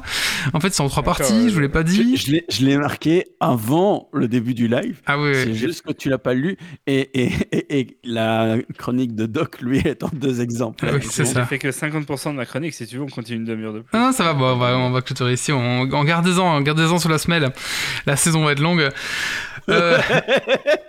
Bah écoutez, on vous donne rendez-vous dans 15 jours du coup pour le prochain Geeks League. Euh, pour le prochain Geeks League, on a, un, un invité. on a invité Grumpy, tu peux déjà l'annoncer. Hein euh, oui, mais alors je ne sais pas du tout comment ça se prononce. Voilà, on est, on est des on, on va est... recevoir Michael, ce sera plus simple. Nous sommes des professionnels, bien sûr. qui a plus de 10 ans d'expérience. plus que 10 ans. Euh, qui a une chaîne YouTube, entre autres, parce qu'il ne fait pas que ça, euh, avec des bandes son euh, musicales que je vous conseille si vous faites des parties de jeux de rôle pour mettre un petit fond d'ambiance. Il y en a beaucoup des qui sont bien creepy, qui sont absolument délicieuses. Ça vaut vraiment la peine. Euh, je vous cherche le lien tout de suite euh, parce que je n'étais pas prêt. Donc c'est un, un, musicien qui crée des, des bandes son, ouais. c'est ça euh, Et il peut le faire à la demande aussi, hein, mais, Mhm. mm -hmm. allez. Bon voilà, bah, non mais c'est bon, voilà, on peut- on va- on- vous aurez le lien. je vais mettre le lien vers la, la chaîne. euh, D'accord. Mais, euh, mais je, je ne trouve pas. euh, mes, mes skills euh, m'ont perdu. D'accord, bah écoute, c'est pas grave. Euh, euh, Écoutez, on va vous laisser ici du coup, nous. Euh, Est-ce que je vous raide à quelqu'un? Est-ce qu'on va raider quelque chose Quelqu'un? Allez, on va raider. euh, J'en sais rien, non, je m'en fous de raider les gens en fait. Allez, on va clôturer ici le podcast. Merci à tous, merci à toutes. Rendez-vous dans 15 jours et surtout d'ici là, ne lâchez rien. Ciao à tous, merci. Ciao. Bye bye. Salut.